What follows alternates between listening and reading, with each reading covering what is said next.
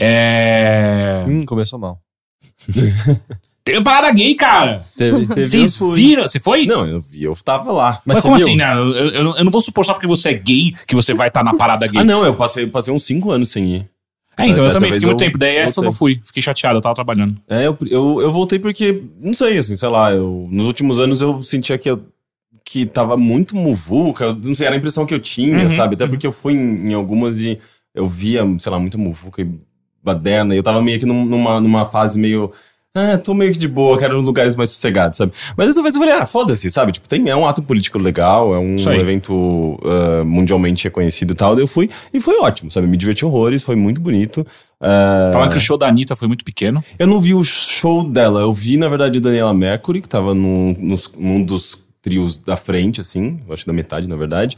Mas é, era meio erro ficar perto do trio da Anitta, porque tava muito lotado e, e você sofria muito, assim, era muito sufoco, sabe? Tanto é que teve uma hora que, não sei se por conta de falta de rua para dar uma vazão para as pessoas, aí foi na consolação, assim, a gente tava meio que esperando uma amiga voltar com cerveja.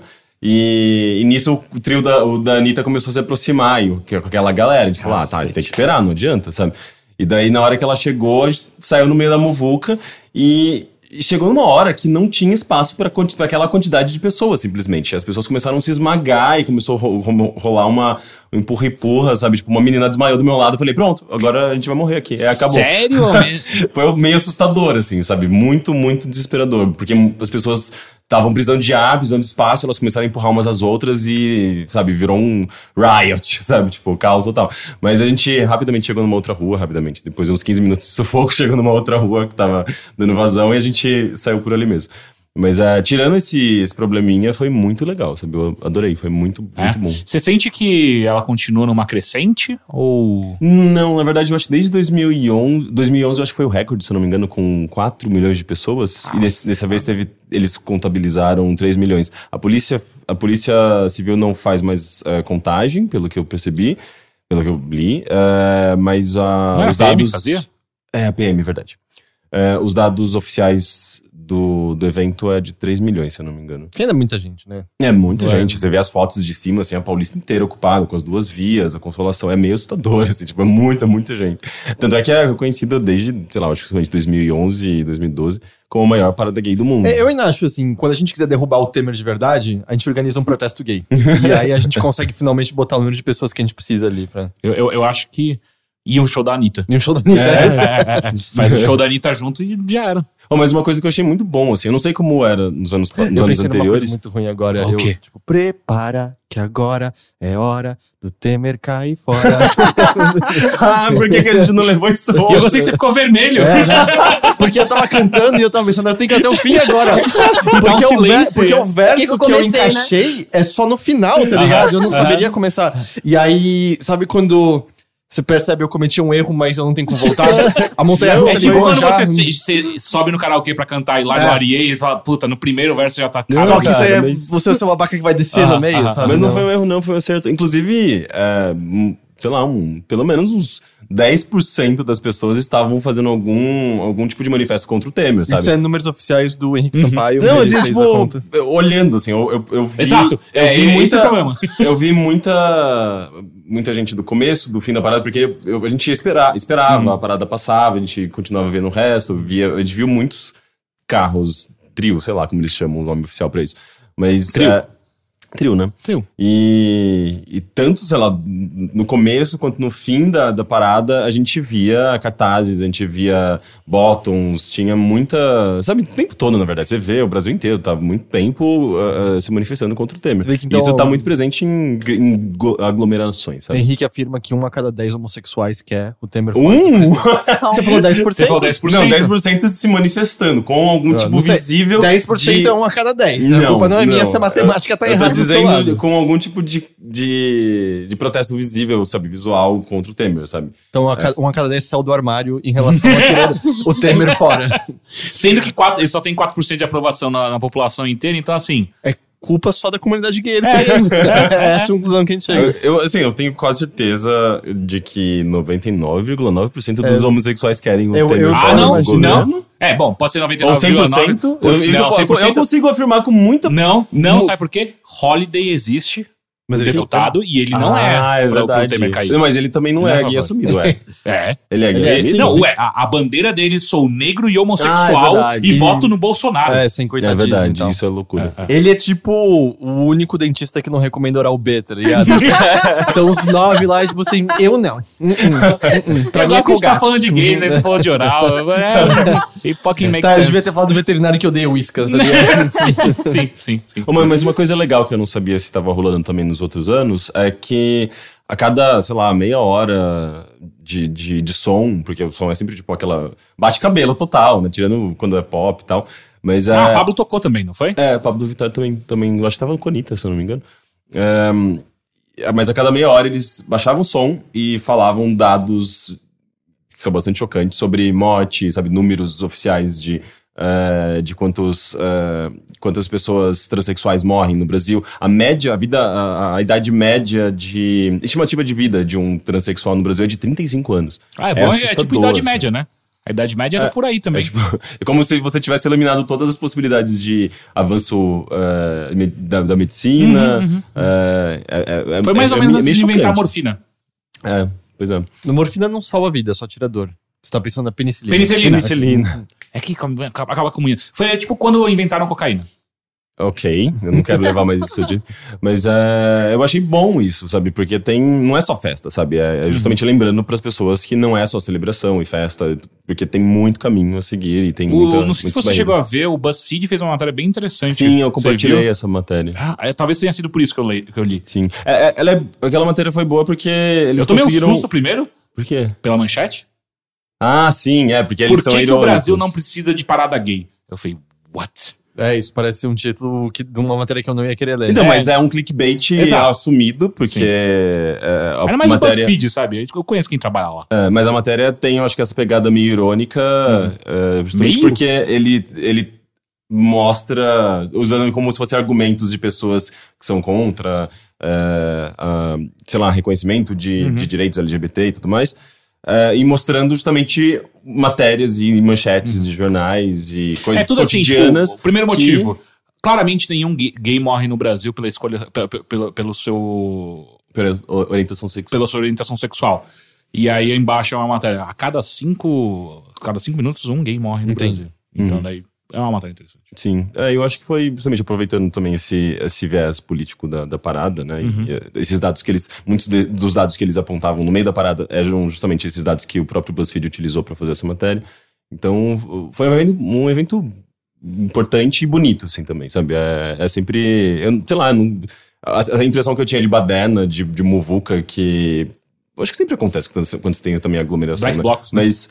Ah, não, sei lá, eu não vi, assim, foi, foi, eu achei lindo o evento, sabe, foi bem organizado e tirando esse momento de empurra-empurra por conta também, sabe, sabe tipo, da quantidade gigantesca e incontrolável de pessoas, foi um evento muito, muito legal. Eu vi um pouco da bagunça, mas é porque eu cheguei no fim Hum. da. da Ah, sim, é, parada. daí você vê só a sujeira. Só. E é, e é uma coisa meio, E a sei galera lá, tá perdida ali também.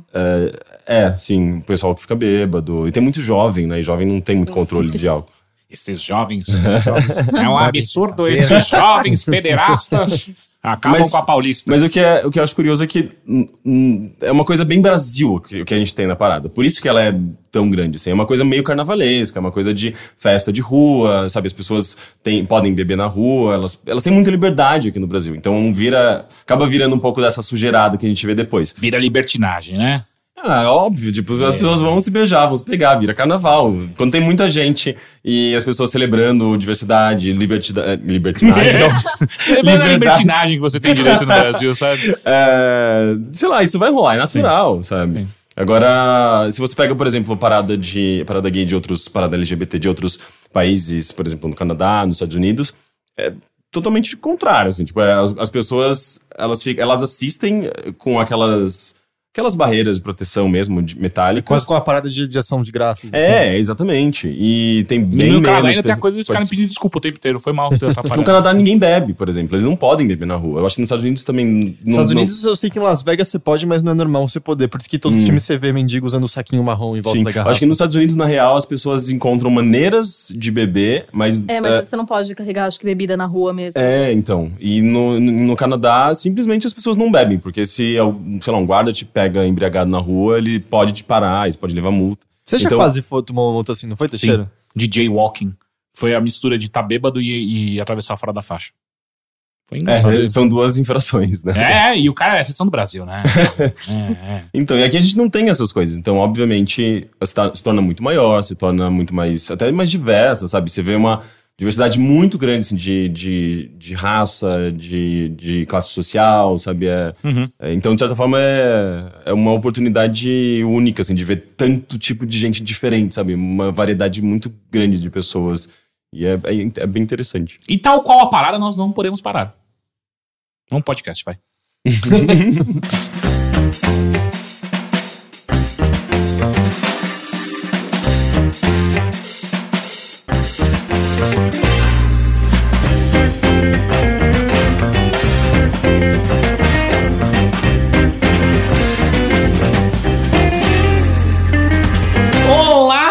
Oi. E sejam bem-vindos a mais um Bilheteria. De volta, né? Depois de uma semana de descanso. É verdade. 15 dias após. Meu nome é Caio Teixeira. Eu estou aqui com Heitor de Paula. Henrique Sampaio. E a Carol Costa. Carol Costa. É a primeira vez que temos a vossa presença no Olá, Bilheteria. muito obrigada pelo convite. Por favor, antes de qualquer coisa, apresente-se. Da onde você é, o que que você faz? Eu sou a Carol Costa, eu trabalho no Higiene Brasil. Eu apresento o Daily Fix e também escrevo pro site. Animal. É isso.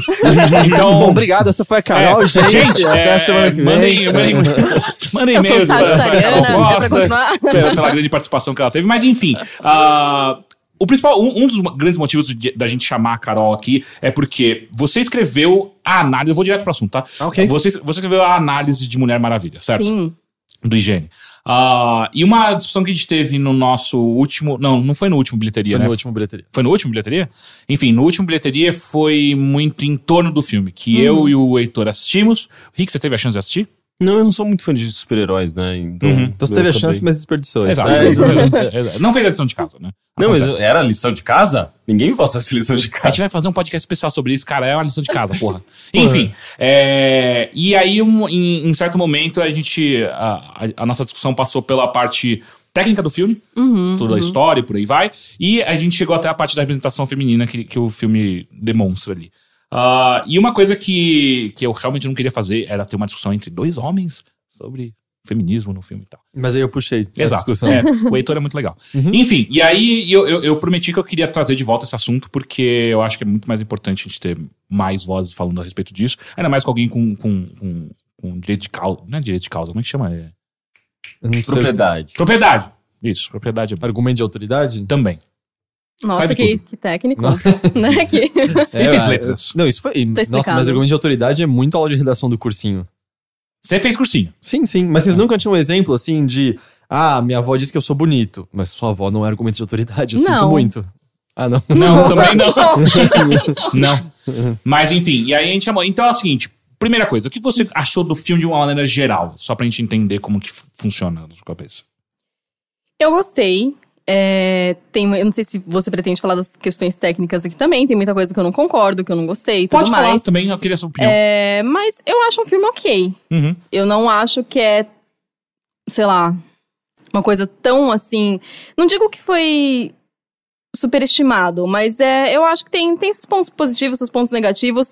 Acho que por ser o primeiro filme de super heroína que a gente recebe, tá ok. Eu acho que o risco de ser algo Não ruim ia esquece ser da, da muito. mulher gato, cara. Ah, Ela- ela mas não é meu, super. não. Então, Hum, e ela, ela não é também é. Não, ela pera, ela tem é- poderes, né? E ela não é, gato, não é considerada heroína também, né? Ah, não? Não, ela, Ela é, é vilã, vilã. no máximo anti-herói. An- é. Hum, ok. Ok, justo. Mas acho É, que super, super. Ah, não, teve um filme da Supergirl, né, nos anos 80. Ah, teve? Teve. Eu descobri depois de falar sobre Ai, Mulher mas gente, Maravilha. nem, nem, É, não, né, é, nem conta, nem conta. Pelo menos, bom, na atualidade, Ah, ok, ok. é o maior. Eu acho que o risco de ser algo ruim era muito, muito maior. Então, não sei, Ainda eu não mais sei. sendo um filme da DC, né? Então, né, esse pequeno detalhe Aham. também, né? Mas eu não saí decepcionada do cinema, que era o meu medo. Uhum. E aí, depois que você assistiu o filme, tá, tem toda a parte técnica e por aí vai, tá, ok. Ah, que- só pra deixar claro, tipo, o Heitor gostou bastante, né? Eu gostei. Eu, Gostou? acho- eu não diria bastante, eu gostei. Eu Ok. acho um bom filme. Gostou. E achei divertido. É, eu não Sim. gostei nada. Eu achei ele, ele bem, bem, bem fraco. bem Mas o eu Teixeira odeia as coisas legais da vida. É, é, Filhotinhos de Mas é cachorro, bom, é bom ter esses pirulitos. contrapontos, assim. Ah, depois Legal. de tantos anos lá do Teixeira. é uma, uma hora é, é só uma úlcera grande que eu, que eu causo. Mas de qualquer maneira, é, eu não gostei muito. Mas aí, é, então vamos, vamos direto pro, pro, pro a, o, a o grande elefante na sala, que é a representação feminina. O, e a discussão foi: o Heitor acha que tem uma representação ok, certo? Tô falando certo? não, é o ponto é que você achava que o filme era machista. Uhum. E eu digo que não. Hum, Que qual que é o ponto? Exato. E aí o que acontece é, depois de todo esse tempo que a gente gravou, e eu fui ler mais coisas a respeito, por aí vai. Eu chego aqui para falar que não vai haver discussão, porque eu não consigo manter a minha argumentação de que ele é machista. Eu acho que ele tem uma representação, às vezes, mais fraca do que eu esperaria. Ele não é tão crítico quanto eu Uhum. acho que ele poderia ser. Não é nem que ele deveria, mas que ele poderia ser. Ah, mas lendo muitas, muitas coisas, muitas análises por aí vai, é, ficou mais, mais claro pra mim alguns pontos que, que até então eles estavam muito nebulosos, do tipo.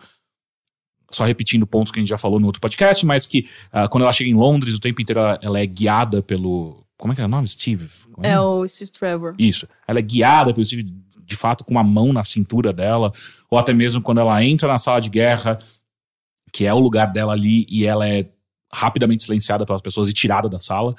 E isso aqui, na- na- no momento aqui, me deixou muito. "Hum, Como assim? Que sala de guerra quando lá no, em Londres mesmo, Uhum, você diz? uhum, uhum, uhum. É, então isso tinha me deixado muito incomodado. Mas depois que eu li tanto a respeito, eu acho que só ficou meio. Ok, eu entendi o que, que o filme tá, tá querendo representar, que é mais uma mulher ah, entendendo o meio no, Uhum. no qual ela tá. Não existe isso pra ela, né? Do feminismo, do machismo, não existe nada. Pra ela todos são iguais. Então ela não entra numa discussão que eu acho que caberia. Uhum. É, como que você enxerga esses pontos ou, ou o filme de uma maneira geral?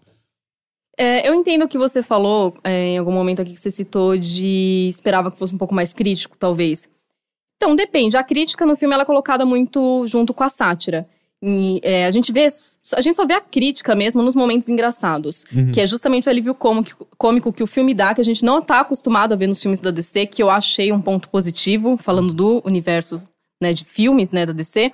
Mas que é aquela coisa dela, às vezes, dar uma tiradinha no Steve, de dele falar alguma coisinha, ela, tipo, não, não preciso de você. Ou então aquela cena do bar em que todo mundo acha, sei lá, ela tá lá no meio dos caras, aí vai ter uma briga e é ela que parte pra cima. É, Ou quando ela conhece também a Eta Kendi, né? Que é a A secretária. a secretária do Steve, que ela começa a ter umas discussões com a ETA do tipo, ah, mas é isso que vocês usam pra guerra? E a, e a mulher tá falando de moda. Ela, ah, é moda, é quase isso. E umas brincadeirinhas assim que a crítica, ela tá. Ela não tá lá. É, ela tá lá pra incomodar de uma forma engraçada. Então você dá aquela risada, mas tem uma cutucada também. Uma coisa que eu achei curiosa quando assisti, eu assisti na, na sessão da, de imprensa mesmo, né? Na, na, Cabine. na cabine. E naquela cena em que ela fala que os homens, que as mulheres não precisam dos homens pra. Só precisa pra se reproduzir, não pra, Ou prazer, não. pro prazer, né? Porque ela leu um livro e tudo mais. Tipo, foi engraçado o tanto de homem que eu vi rindo, tipo, o quanto de risada que. Muito mais do que de mulheres que estavam na sala. E não que isso queira dizer alguma coisa, mas assim, você vê que, tipo, é pelo humor. É pelo humor, mas assim, deu uma cutucadinha que todo mundo, sei lá, eu acho que é muito mais fácil às vezes de aceitar. Eu não acho que todo filme também, só porque é um filme de uma super-heroína, tem que entrar com uma crítica muito forte dela criticando, porque isso aí também, então, tipo. Pra mulher entrar e falar desse assunto, ela só pode falar quando ela tá lutando por ela mesma. Ela não pode, não pode simplesmente ser um filme de super-heroína leve, divertido, que todo mundo vai gostar, em que ela é uma, uma heroína B10 e, tipo, ok. Tipo, precisa se- se o- sempre ter o assunto Se o Pantera. Negra não for um manifesto sobre o racismo, ele vai ser um filme ruim, sabe? É, Então, e é quase isso. você colocar uma responsabilidade que todos os outros filmes não têm, né? Do tipo, Vingadores não tinha a responsabilidade de falar sobre movimento social nenhum. E Exatamente. sendo que a maior parte das pessoas ignoraram como, sei lá, a Viúva Negra era tratada como donzela em perigo em certo momento da história, né? Alguém com quem. Tem um- até um e-mail que acho que a gente pode ler antes da sessão de e-mail que eu abordo Sim. um pouquinho sobre isso, mas eu conversei um pouquinho com a Aline do Minas Nerds no Twitter, que ela fala sobre isso justamente assim, o Mulher Maravilha, ele. Ele tinha o desafio de não ser só um filme bom, né? Ele também tinha que ser um filme que representava todas as causas femininas do século XX e sobre ele também pendia o futuro de todos os filmes de heroínas também, assim. Uhum. É, é, um, é uma tarefa impossível para um único filme. E o mais louco é que, apesar de tudo, parece que ele teve sucesso, né? Na maior parte dessas tarefas. O filme tá tendo sucesso comercial enorme, né? Na, na Uhum. bilheteria. Acho que é na o, é o, é o mais é, rentável da DC, né? Porque ele tem um box office gigantesco, ele bateu uma pá de filme, e eu acho que ele é o mais rentável do- de lançamento, assim. Né? E é curioso esse ponto, porque eu percebi depois da gente ter a discussão também que, em certa maneira, ter tido a discussão em si também mostra a maneira como você acaba enxergando o filme de uma maneira diferente, sabe? Porque de a gente não falou sobre isso quando a gente viu o Capitão América 3, a gente não Exato. falou sobre isso quando a gente viu Guardiões da Galáxia 2, que eu não assisti, mas pelo que eu entendo, eu tenho um pouquinho também de problema em relação ao protagonismo feminino da, da, da moça verde. Da lá. Gamora. Da Gamora ou da, Da- da Ah, Nebula? qual é a verde? É, É a Gamora. É, pelo, que, pelo que eu não vi o filme, eu não posso falar em primeira mão. Uhum. E aí, ao mesmo tempo, Mulher Maravilha é dissecado sobre isso, sabe? E às vezes quase deixando em segundo patamar as lutas de ação, lega as cenas de ação legais, como se fossem as cenas de comédia boas. Que, e eu fui ver, a, a cena do barco foi meio que improvisada inteira. Ah, é? Entre o, o Capitão Kirk e a Ah, é? Gal Gadot, assim, parece que teve bastante improviso. Eu, não, eu, eu só fui lembrar que ele é o Capitão Kirk quando eu vi um sketch dele no Saturday Night Live. que é falando- boa essa sketch. É, né? e aí eu fiquei. Ah, é verdade, eu já tinha te visto em algum lugar, eu não tinha lembrado. Ele, eu, eu gosto de- desse ator. Ele, O Capitão Kirk dele Uhum. é legal. E ele faz um filme também sobre um vírus que matou quase todo mundo na Terra, que é legal também. Qual? É um que é ele e mais três pessoas dirigindo num carro. E, e eles encontram um cara do Law and Order Special Victims Unit que tem uma filha que tá doente. E ele não quer pegar ninguém, porque se você encostar em alguém doente, você fica doente. Nossa, não. Não? É um... Mas é bom? Parece meio É sessão da tarde. Não, é ok, é, é ok, assim, é ok. Ah. É, não é incrível, mas é ok. Então, mas o, a, a obra original, os quadrinhos originais, a série da, do Mulher Maravilha, ela já tinha algum tipo de comentário feminista? Já, Sim, né? ela nasceu por isso. Então, e eu acho que faz sentido que o filme carregue isso, Uhum. até por eh, infi- infidelidade às obras originais. E ao mesmo tempo a gente vive um momento no qual discute-se muito eh, Sim. feminismo, igualdade, e eu acho que eh, acaba sendo inevitável esse tipo de abordagem para esse filme e esse diálogo em torno dele, né? Então a gente vai acabar olhando mais para para como o filme aborda isso e o que- que, ele representa nesse Uhum, momento, né? Eu uhum. acho que é inevitável, eu acho importante, inclusive, esse, esse- todo esse, esse diálogo que tá rolando, sabe? É que assim, eu acho. Um... Ia ser inevitável a gente esbarrar nisso, Uhum. né? Justamente por ser uma personagem que nasceu é, com, com essa ideia, por ser um filme, vou colocar como o primeiro filme de super-heroína, pelo menos recente, né? Blockbuster e tudo mais. A gente ia acabar esbarrando nesse negócio do protagonismo feminino. O que eu acho que é complicado é que, assim, a gente achar que vai ter um filme com uma mulher pro- protagonista só pra poder falar desses assuntos, acaba sendo bem machista também, sabe? Pensar que então ela só tá ali pra falar dos ideais, não é porque ela é uma boa heroína, não é porque a personagem dela não é forte o suficiente. Entendeu? Eu acho que essa que é a questão. É, um- é muito delicado. A gente precisa sim falar de questões de gênero, falar de, de tudo isso, que é um assunto em pauta, que não tem que morrer nem nada.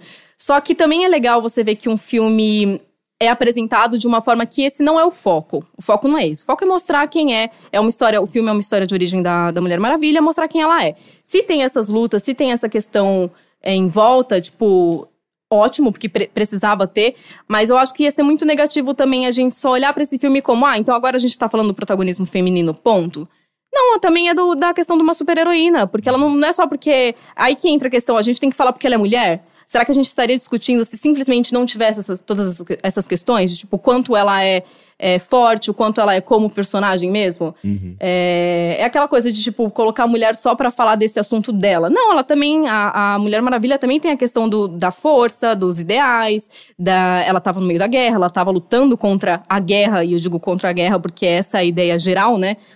Sem dar spoilers aqui, Mas, mas. é- ela é extremamente similar ao, ao super-homem nos diversos ideais dela, Uhum. né? De, de bondade, de amor, fraternidade. Tanto que as cores dela ainda eram bandeira americana, né? Sim. As cores originais. É, e igual você falou, né? É tipo, sei lá, ah, você trabalha num meio no qual ah, existe um certo. Não sei se dá pra dizer.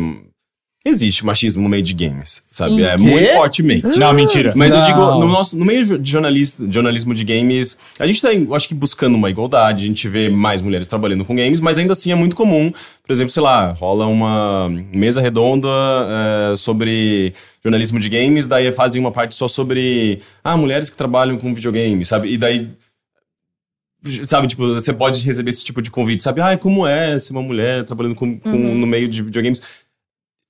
Eu acho que, assim, é válido, mas ao mesmo tempo, se você só receber esse tipo de convite, é, você percebe o quão as pessoas, na verdade, não estão olhando para o seu trabalho como um todo. Estão vendo apenas esse ponto, né? Da Exatamente. mulher trabalhando com videogames. E isso não deixa de ser machismo, sabe? Exatamente. Então eu acho que é exatamente o mesmo ponto que você falou, né? De, de reconhecer a mulher no meio como um todo, e, é, in- independente de, de gênero, mas é, justamente reconhecendo o trabalho dela, o tra- papel dela naquele, na- no- naquele meio, impede igualdade com o homem, sabe?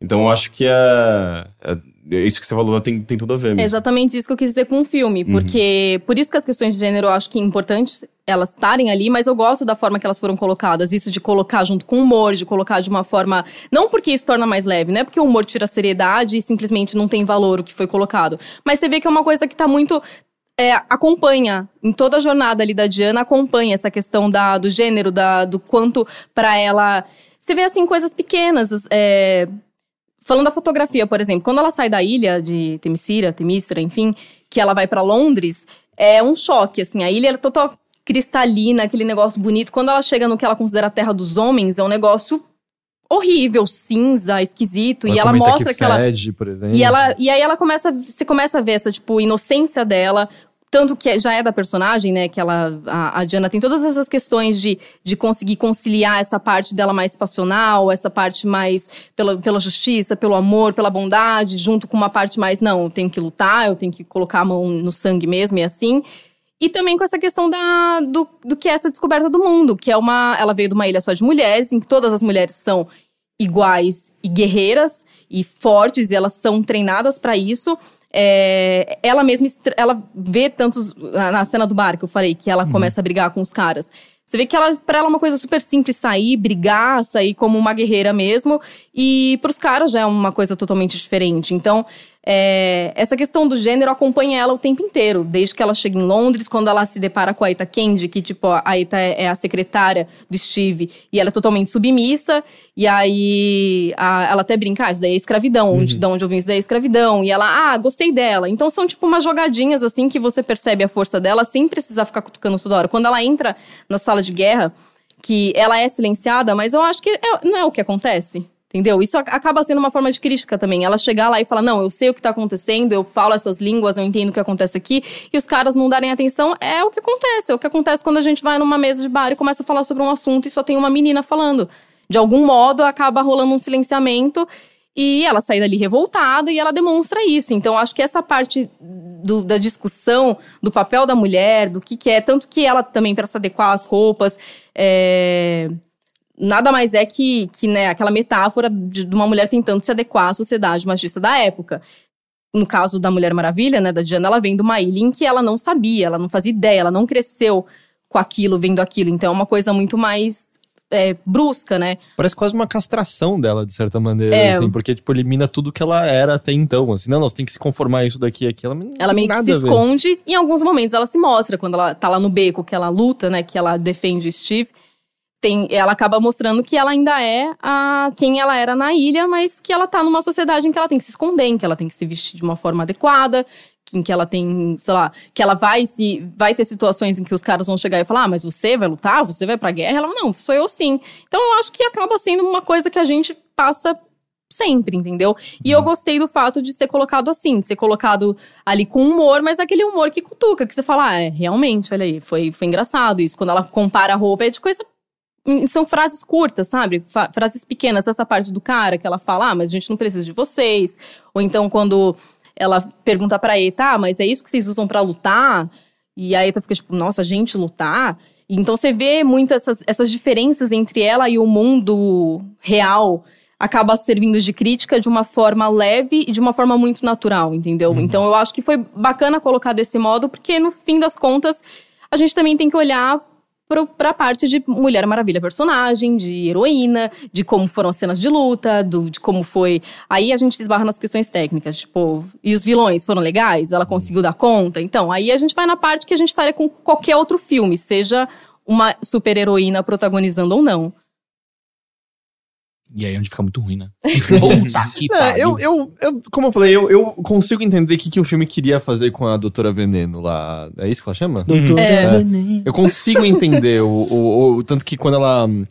Ela tem uma coisa de. de timidez e fechada em si, a, a prótese que ela usa no rosto pra esconder o rosto dela tem a ver com ela escondendo do mundo, tem a ver com ela encontrando apoio naquele general que tá incentivando ela quando não vê ninguém, e isso é representado pela cena da festa em que o Steve vem chavecá-la e funciona até que ele percebe que ele olha pra mulher apolinicamente perfeita que tá vindo ali na direção, e isso quebra todo encanto, ela vai embora.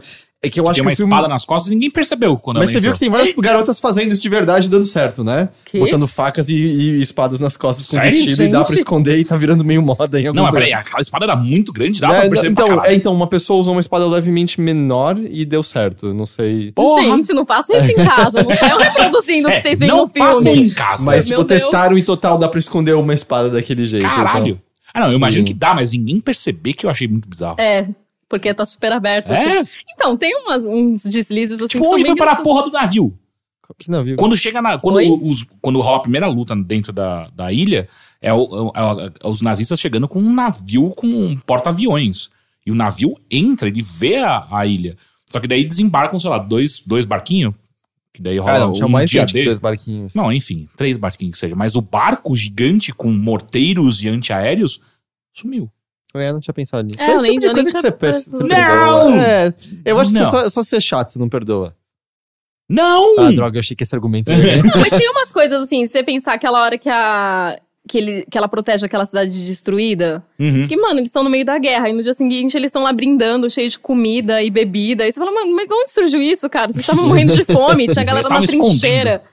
Mas tá, tem, tem uns deslizes assim, bem, É. bem complicados. E, de- e falando da vilã, realmente, na verdade, de todos eles, né? É, então eu Tem senti... umas cenas bem bizarras, assim, É, que. não, aquela dá risada uma- depois da Ai, máscara é vergonha muito- alheia, é Tipo, vergonha fica, alheia. peraí, que- por que, que isso que aconteceu? aquilo, eu né? falei, meu Qual foi a direção, né? É, do, tipo, mostraram o Castelo Ratimbum, né? O Doutor Abobrinha e falaram, Não, foi imita muito esse cara aqui. Aquilo, aquilo é incompreensível. Mas assim, eu total entendo que é isso que queriam fazer com o Doutor Veneno. Mas to- tornar errado. uma coisa caricata, assim? Não, não, o arco dela, sabe, da, da dor pessoal dela. A impressão que Ah. me deu foi que eles queriam isso, mas você tem que cavar fundo pra encontrar as dicas ali no filme. Assim, é, não, não, não tá lá. Mas qual filme de super-herói vocês acham que tem um vilão realmente bom? Pode Porque- ser sério? Pode, acho Jessica Jones. Tá. É que eu não assisti Jessica Jones. É, é. mas Porque- ele fica chato, né, também. E ele é Eu meio só, estúpido. eu só assisti, inclusive, porque eu sabia que não era caricato, não era sobre justiça, não era sobre os mesmos valores de super-heróis tradicionais. assim. Uhum. E eu acho ele muito bem construído. Justamente a. Eu acho ele muito bem construído justamente porque eles exploram a relação dele com ela, a, o, o- o jogo de abuso de poder que existe ali. Então a, a construção dele tem, todo, tem tudo a ver com a protagonista, sabe? Ele tem uma base, assim, você, você entende, né? Tipo, Uhum. ele. Não que você concorde ou qualquer coisa, mas você entende o que tá acontecendo ali com a Doutora Veneno ou com o mesmo General Ludendorff. General. Eles são muito, e- muito, e muito. mesmo, tipo, não- até o que, que a gente pode falar? Pode, pode falar. Pode falar, pode Deus, falar. Deus, Deus da guerra. O Deus da é. Você você não entende, assim. Tá, tudo bem, ele é o deus da guerra, né? Acho Não, que na isso- verdade, ele é isso- então, Acho que agora a gente deu spoiler de novo. Puta, esse foi muito pior do que o Ares, tá que ligado? última. Puta, que merda. Ah. Matheus, marca o tempo pra botar um bip. Matheus, é, eu falhei nessa, desculpa. Mas é. Então, e ele, tudo bem, você fica com a desculpa de, ah, ele é o, ele é o deus da Mas guerra, você não é entende a natureza motivações, dele. você não entende como foi parar ali, você não entende nada. Mas ele é, tem que ser. agora, mal. é porque eu argumentaria que, assim, existem só dois heróis que têm bons vilões com profundidade suficiente pra você criar alguma história pra criar, ah, para acreditar nas convicções deles. Quais? É o Batman e o Homem-Aranha. São os únicos dois heróis que têm bons vilões. Por que o Homem-Aranha? O Homem-Aranha tem uma gama legal de vilões entre o Duende Verde, a maneira como. Não, talvez o segundo Duende Verde tenha mais motivação, pelo fato de que ele tá sempre vivendo a sombra do pai, e aí ele vê o Sim, Homem-Aranha sim. derrotando, parará, parará.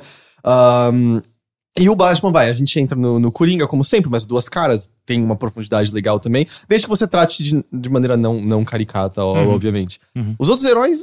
É, é tudo bem que eu não conheço nenhum tão profundamente, sei lá, eu gosto do bizarro no, no, no Super-Homem. Uhum. Mas, é, tipo, eu acho que é mais difícil explorá-los explorá-los num filme, especialmente num filme que também tá contando a história de origem do herói. Ah, Você tem que um vilão estabelecer o herói ali e ainda estabelecer vilão é super difícil. Tanto que no Capitão América 3, Isso que eu ia falar. é, o motivo dele é muito bom. Sim. O plano dele é uma piada.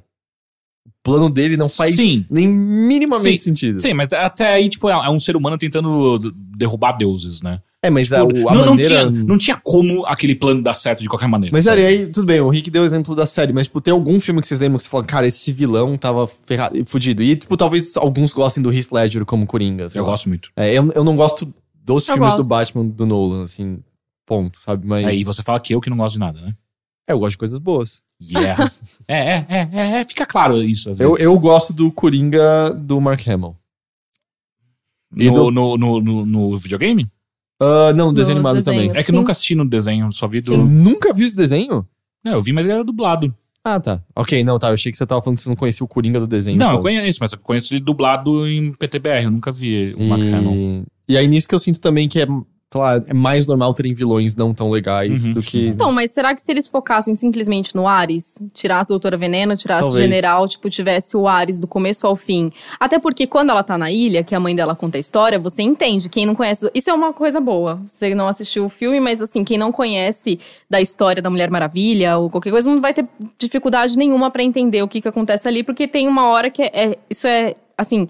Didaticamente explicado mesmo. Ela senta e conta uma historinha pra criança e, e fala, e você entende que, tipo, o Ares tem, tinha ciúmes do pai, e aí por isso ele quer matar, ele mata todos os deuses Uhum. e tudo mais, e aí ele vem pra Terra pra causar o caos, e as Amazonas estão lá justamente pra proteger, pra trazer paz e justiça à humanidade, ok. E amor. Então, então, mas aí faz sentido. Ele é um vilão que, tipo, casa com a história dela, com a história das Amazonas. Aí você entende, tipo, ter uma ilha que tem as Amazonas, que elas estão ali realmente. Tipo, o grande mal é o Ares. Uhum. E elas estão ali pra combater isso de algum modo.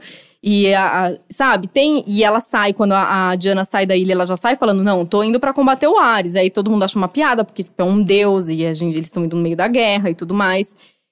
Então, sei lá, será que se não tivesse esses outros vilões, ficasse Talvez. só focando nele, de algum modo, o combate com ele? Porque quando acontece, isso realmente acontece, eu achei tão ruim. É. Então, Obrigado. É uma bosta. Ah, ah, o que a gente chamou de luta Dragon Ball e Uhum. tal. Eu nem achei ruim. O que eu achei ruim foi o filme achar que você, como espectador, já não tinha presumido quem é o Ares desde a primeira vez que ele apareceu no filme. Ah, não, eu sabe? não tinha. Ah, não? Não, eu, eu, Ah, eu- eu, eu ficava torcendo pra caralho que fosse a Doutora Veneno. Ah, não, eu, eu já sabia a desde o começo quem era. Ah, e mesmo que não tivesse, foi uma surpresa? Não, quando aconteceu, Tipo, eu foi uma coisa- Ah, ok. Então, exato. É. Não, e ele aparece assim, você fala. Sério? É isso? Uhum. Então. é- é- Mas quando ele, ah, quando ele faz a armadura lá, especialmente. Não, essa- não, mas eu, eu acho que esse é. De novo, Teixeira, Mas é puta que merda. ele já avisou, ele vai ter. Ele já vai avisar, não vai? As pessoas que estão aqui agora Não, ele assistindo, bot- ia botar um, ele ia botar um blip pra, tipo, Ah. tapar o que a gente falou. Ah, é? Vai ter que colocar. Puta, vai ter mais um, então. então não vai nem fazer sentido a piada que eu ia fazer, então Não. deixa pra lá. Mas sabe o que, que me broxou totalmente nessa, nessa, nesse momento? Porque. Não vai dar o spoiler que eu dei agora. Não, não vou dar spoiler. Acontece algumas coisas lá e ela tá sem a espada, God Killer, que até então era um negócio que ela tava Ah, chama God carregando. e Killer? tal. a espada? É. Ó. E. E ela tá sem espada porque acontece uma coisa lá, a espada não tá nas mãos dela. Aí o, o grande, né, Ares aparece. E aí eu pensei, caramba, agora vai, Vai ser uma ser- super luta, assim, que eles vão. Sabe? Porque ela olha assim pra espada, a espada tá longe, ela olha pra ele, tipo, meu Deus. Aí tem um corte. E quando volta, ela tá Ela cai, tipo, do céu, com a assim, espada na rapidinho. mão. Ué, ela foi buscar. Não, então, Mas, mas. gente, É, assim, é ridículo. É claro, eu não tô então, tentando defender. a impressão mas- que me dá é claramente uma cena que foi cortada Eu pra acho que diminuir. foi erro de e- edição. é. Foi, um, um- foi um deslize ali na sequência. Porque, Porque, foi engraçado ela voltando pra cena rapidinho, parecia quase comédia. Tipo, esqueci meu próprio, voltou lá rapidinho. E, esse- e o cara ficou lá parado, tipo, ela saiu da frente dele, ele ficou lá, tipo, não, Não, deixa não, ela voltar pegar, com a espada. pegar, ela quer me matar, É. né? Deixa Tem ela a voltar com a espada que é espada. capaz de matar. Deixa eu deixar ela pegar. Deixa- É. Não tem problema. Vamos lá, vamos brincar. Não, nem se ela pegasse o laço, dá um, sei lá, joga o laço, pega a espada. E Mas o laço é tão da hora nesse filme. é né? muito. E eu não achei que ela usou tanto quanto poderia. Eu acho que, tipo, ficou um foco muito grande na espada. Uhum. Que aí também, pra não dar spoiler, depois a gente entende o que acontece ali em volta disso, qual é o conceito em volta disso. Mas eu acho que ela poderia ter usado mais os outros. Sei lá, os outros poderes, assim, dela. É, ela tinha que dar muita rasteira. É isso. Eu entendi nesse filme que ela aprendeu a dar rasteira logo antes de sair da ilha, e é isso que ela faz a porra do filme inteiro. É, é, isso eu não lembro Ela só da- dá tanta rasteira, é essa porra. Ela sai deslizando pelo chão, dá rasteira a alguém. Até a hora que alguém assistir, tipo, ou então é só levantar o pé quando ela aparecer. E ela nunca mais vai ganhar de ninguém. Eu não lembro dela dar tanta rasteira. assim. Caralho, ela só faz isso. Eu lembro dela usar o chicote, eu lembro também. dela usar o chicote não, laço, eu lembro dela usar Ah, o tá, Eu tô, usou eu tô pior. imaginando um- uma cena, sei lá, de Hermes e Renato, assim, de tanta rasteira que É, eu tô... mas é. Se você levantar o pé, Tipo, a, a Mulher a, Maravilha patro, não a patroa que bate na, na empregada lá, sabe? Que dá uma foto. eu tô imaginando isso. O filme acabou de ficar muito melhor, sabia? Ainda, ainda repete, né? Então toma, toma, toma. Mas pá, três cortes É tipo, você acabou de começar a jogar Street Fighter e você aprendeu da Hadouken, tá ligado? É isso que você vai fazer, cara. É Hadouken pra caralho. E aí é, é o que ela faz. Mas vocês não lembram, mas vocês, Nossa, não- não se vocês prestei tanta assistirem, vocês não vão entender, cara. assim. Era o tempo inteiro. Tanto que eu tava assistindo com a minha namorada do lado, eu ficava, olha lá, ó, rasteira. Ah, rasteira veio. Não, é. Não tem nem tanta cena de luta assim. Tem o suficiente pra eu gravar quantas rasteiras ela dá. São oito. Vocês se incomodaram com as câmeras Sério? Você lentas? contou? Sim. Ahn, não, com as câmeras lentas não. Eu me incomodei com alguns Com CG, shots né? do tipo quando ela tá, quando ela tá no meio com o chroma key claramente no Uhum. fundo e aí parece que vai subir L'Oreal, sabe? É, Sim. tipo, é, porque aí era só meio brega, mas por exemplo, quando ela vai pra No Man's Land, que é é para ser uma cena de imposição, eu só achei meio brega a composição. Mas aí logo em seguida quando ela começa a correr, o que acontece em No Man's Land, eu achei muito, muito da hora, sabe? Ali, assim que ela levanta da trincheira, É. você fala, aham. É. Não, é, aquela cena é meio. Tipo, inicialmente brega, depois é muito da brega, hora. é brega, aquela coisa de deixar o manto cair e ela ir subindo é meio breguinha, assim. Tem essas. Tem muito cena de comercial de shampoo mesmo. Mas a câmera lenta não me incomodou tanto, apesar de que parece um pouquinho. A gente tem que manter uma coesão de tom por ser Zack Snyder, o universo Uhum. dele e tal, um pouquinho. Porque o próprio é, chroma key com, sei lá, tudo meio. Sei lá, é crepúsculo poluído, né? É mais ou menos a- o, a- o É, tom e- da eles cor. jogaram muito. Como é que é aquele jogo do. do Xbox? Ah. É, essa referência super. Parece minha avó perguntando alguma coisa. Não, aquele jogo É Xbox aquele jogo é da do série, Xbox, caralho, é. porra. O, o Gears of War. Ah, tá. É tudo marrom, isso que eu queria dizer. Uhum. Igual Gears of War. É, do tipo, sabe, crepúsculo sujo, e aí, aí meio que é o tom do Zack Snyder, mantém Uhum, ali. uhum. Mas eu sinto que tem identidade própria o suficiente. Eu gostei, eu vi muita gente reclamando de câmera lenta, de achar excessivo, mas eu acho que não, eu acho que explicou bem ali, era nos momentos de luta, você entendia o que tava acontecendo. E as lutas das Amazonas na ilha, pra mim, tipo, tá num, num dos pontos altos do filme, assim, eu achei bem legal mesmo. Aí eu acho que é uma coisa legal da representatividade feminina, porque não precisava de. Ali não tem discussão. Ali não tem nenhuma discussão. Uhum. Ninguém tá falando de gênero, até porque nem tem homem na ilha. Elas nem, como se elas nem soubessem direito o que, que é isso. Mas você vê uma representação muito bacana de mulheres muito fortes que lutam e que elas têm ideais e que elas são inteiramente disciplinadas. Não tem nada daquela coisa de frágil, de, de sei lá. É, Não, você olha e você fica com medo, cara. Tipo, e eu acho que é isso que é legal. É isso que é bacana. Você olhar sem precisar discutir, sabe? Não, é esse tipo de repre- representação que a gente espera, cara. São amazonas, elas são guerreiras, é isso que é legal. E mesmo quando ele chega na ilha também, tem tem umas cenas assim que você vê que elas dominam muito, né? Que elas que é o espaço delas que elas apresentam bem, mas enfim, voltando pro câmera lenta que eu lembrei da, das, Uhum. da ilha, mas eu não achei também que foi excessivo não, é, não é, porque, por exemplo, eu lembro de, sei lá, Watchmen me incomodar profundamente a quantidade de cenas de ação em câmera Ah. lenta. É bom, eu, eu não gosto nada desse filme. É Watchmen não- é um puta vilão bom. Ah, ok, sim, mas porque foi escrito numa história em quadrinho, né? É. É que você não, viu, é um você não viu Resident Evil 4, aquele que saiu em 3D. preciso ir- eu Aquele filme é assistir. 50% câmera lenta. Sério? É, mas, mas faz sentido quando você assiste em 3D, porque ele também tá explorando a tridimensionalidade e ação muito rápida em 3D é só muito É, desnorteante. mas da, da Mulher Maravilha é a mesma coisa. É, é em 3D? Vocês, vocês viram em 3D? É, eu vi em 3D, é verdade. Não, eu vi Sim, ela... eu vi em 3D. Mas eu não lembro de sentir muito 3D nele. Ah, mas eu eu, eu É. Ah, senti não, que assisti nas- 3D. Mas deve ser nos aquele 3D. momentos da luta dá, eu acho que isso fica um pouco mais não sei, pra mim também tinha um sentido, tinha uma No, 3D, eu já falei pra 3D, vocês, né? O câmera lenta no 3D acaba funcionando melhor. Só que no caso do, do Resident Evil 4, eles, o, o diretor lá usou a mesma câmera do James Cameron do Avatar. Que é de verdade mesmo. É, né? assim, é um puta 3D, assim, tipo, de dar frio na barriga, assim, é um negócio bem mais intenso. E isso, em, em- a câmera lenta nesse filme funciona muito bem, assim, eu gosto muito desse filme só por conta do 3D, porque o filme em cima é uma bosta, sabe? Porque Resident Evil. Mas tem coisas muito legais, do tipo, sei lá, ela dando um, um- um tiro de espingarda que na verdade saem moedas em vez de ser uma, um, um projétil normal, uma bala convencional, e as, as moedas voando em câmera lenta, sabe? Tipo, coisas bonitas, assim, visualmente muito interessantes, sabe? Então tá bom. É, A gente tem algum, al- al- mais algum ponto a adicionar, Carol? antes, de- antes de encerrar a Mulher Maravilha? É. Eu continuo usando ela no Justice 2, achando ela muito legal. Ah, eu não Você joguei joga Injustice com 2. ela no Injustice Eu comecei 2? a jogar por conta do filme. Eu voltei do Eu não filme. gostei, não. Eu jogo muito com a Arlequina. Mas no ela dá um Injustice 2. especial de Injustice no filme. Qual? Contra o Ludendorff. Na cena Ah, final. Ah, tá, tá. É, tá. Ela dá até o grito do, Sim. quando- de quando você dá o Então, especial. eu, Ah. eu não usava ela antes, mas aí rolou um evento pra você pegar a roupinha do filme. Sei. Aí eu peguei e aí eu gostei dela, eu fiquei usando. Só que aí Eu ficou não com raiva que na consegui história ela, ela é acostumar. cuzona, né? É. Hum? É, na história ela tá do lado do super-homem. Ah. E aí... A história é o quê? É, é tipo. É que o, o, o Coringa deixa o super-homem louco, isso no primeiro. Uhum. E aí ele mata a, Lo, a Ah, não, Lois. Lane. Sim. Então, e aí o segundo é o Brainiac chega pra causar terror, e aí é meio o Batman olhando, hum, talvez vá precisar da ajuda do super-homem É. e dessa galera que ajudava ele pra lutar contra o Brainiac. Eu preciso jogar isso. Mas eu jogo muito com a Arlequina e com a Canário. É, a Canária é minha segunda, man. Eu gosto muito delas. Pô, ninguém joga com. Porque pelo menos ele era muito roubado no. O Deadshot. no- o Deadshot e o, e o Aquaman. O, Aqua- o Deadshot eu acho que ainda tá roubado, se eu não me engano. Acho que as pessoas estão aprendendo counters. Ah, o Aquaman é o namorado do Rick. É, meu marido. É, meu marido. O Momoa? O Aquaman. não, não, o do jogo mesmo. ah, tá. É, eu só jogo, no- eu só jogo com ele porque ele é muito bonito. Eu eu não sei, não sei Eu qual, gosto, mas eu gosto não muito do sei especial história. dele. mas eu gosto muito do É que no, no vídeo que a gente fora. gravou que perdeu, assim, o Rick tava escrevendo, deixa eu escrever.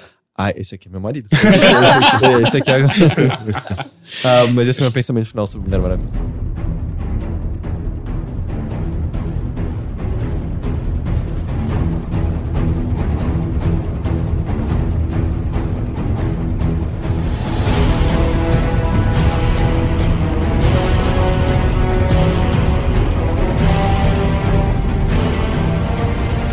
Começar com você então, Henrique. Ah, mas eu falei que tinha com É.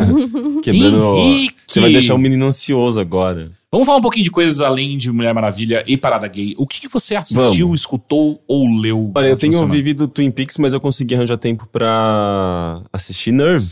Nerve. Ah, é o filme que. Da Baleia Azul, cara. É o Sim, da filme da Baleia Azul. Ela tá no dente? Netflix. Oi? Ela tem dente? Cacete. Ah, piada interna. As pessoas nunca vão entender. É, na verdade, eu não sei qual é a origem da baleia O que é azul. Nerve? Alguém me fala o que é Nerve. É que, é que existe um. Sei lá, eu, eu ouvi pessoas dizendo que a baleia azul surgiu por conta de Nerve, esse Ah, filme. É, mas eu não, não existe Ah, confirmação. o Baleia Azul lá do, do Sim. app, tá? Eu tava achando É. que ah, o animal foi criado. eu tava muito confuso. Sim. Aquela, aquele. Criaram agora há pouco uma baleia azul. Não tem muito tempo, não. O, o lance russo lá, que, que. O jogo de WhatsApp que as pessoas. que servia de gatilho para as pessoas se suicidarem, umas paradas assim.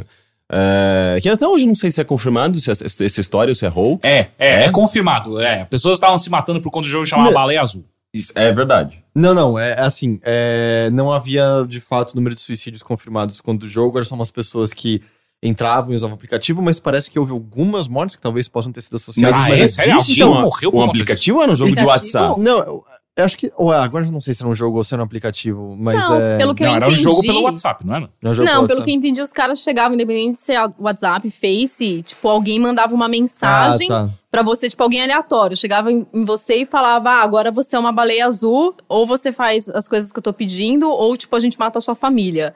Era uma coisa. Ela não tá alcançando, ela só tá com a cabeça Ela, tá- ela tava lambendo essa água. Não, agora. É, não, ela alcançou sim. ó, Tem um gato muito bebendo água em cima da mesa do podcast. A gente se você não, vai assiste a gente mexer. no YouTube, aí você tá perdendo agora. Mas É assim, é bônus. que pô, as primeiras coisas diziam que ah, já mais de 40 pessoas cometeram suicídio na Rússia por conta disso. Não, isso era hoax. Hum. É, e parece que. Não, não, não. Eles cometem um suicídio por outros motivos. É, não, é que parece que, sei lá, talvez. É que o lance é que é muito difícil você associar de fato uma coisa a outra.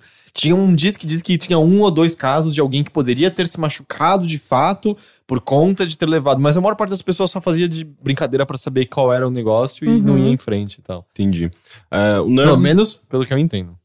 o Nerve é um filme de 2016, se eu não me engano.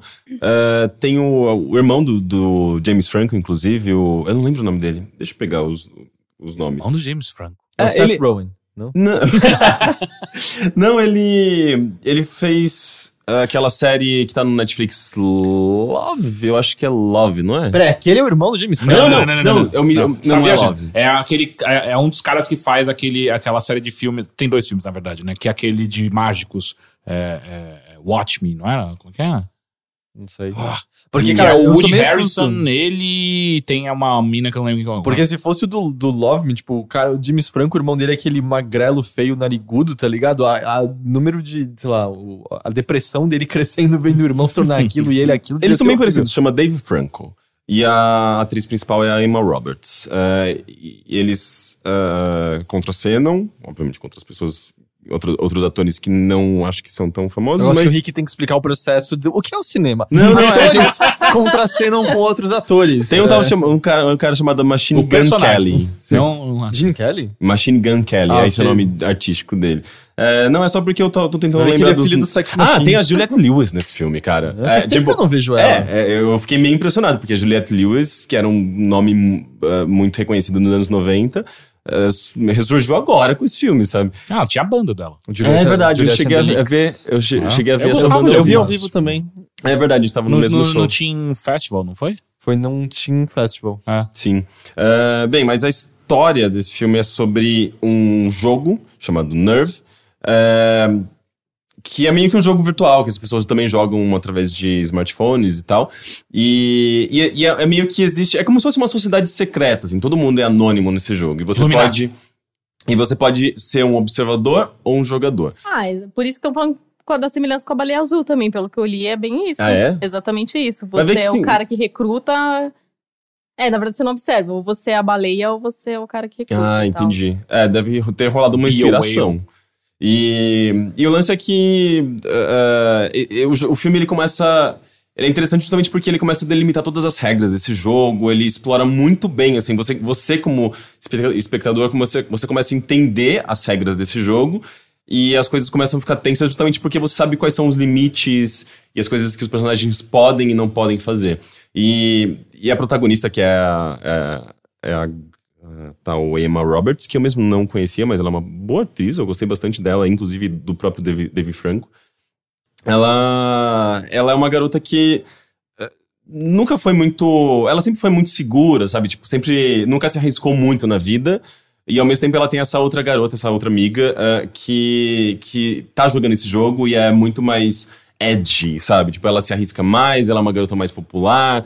E é um filme meio teen nesse sentido, sabe? É um dos valores dela que ela busca ah, na, na vida dela, justamente, ah, eu quero ser igual a minha amiga que é popular, e ela é mais.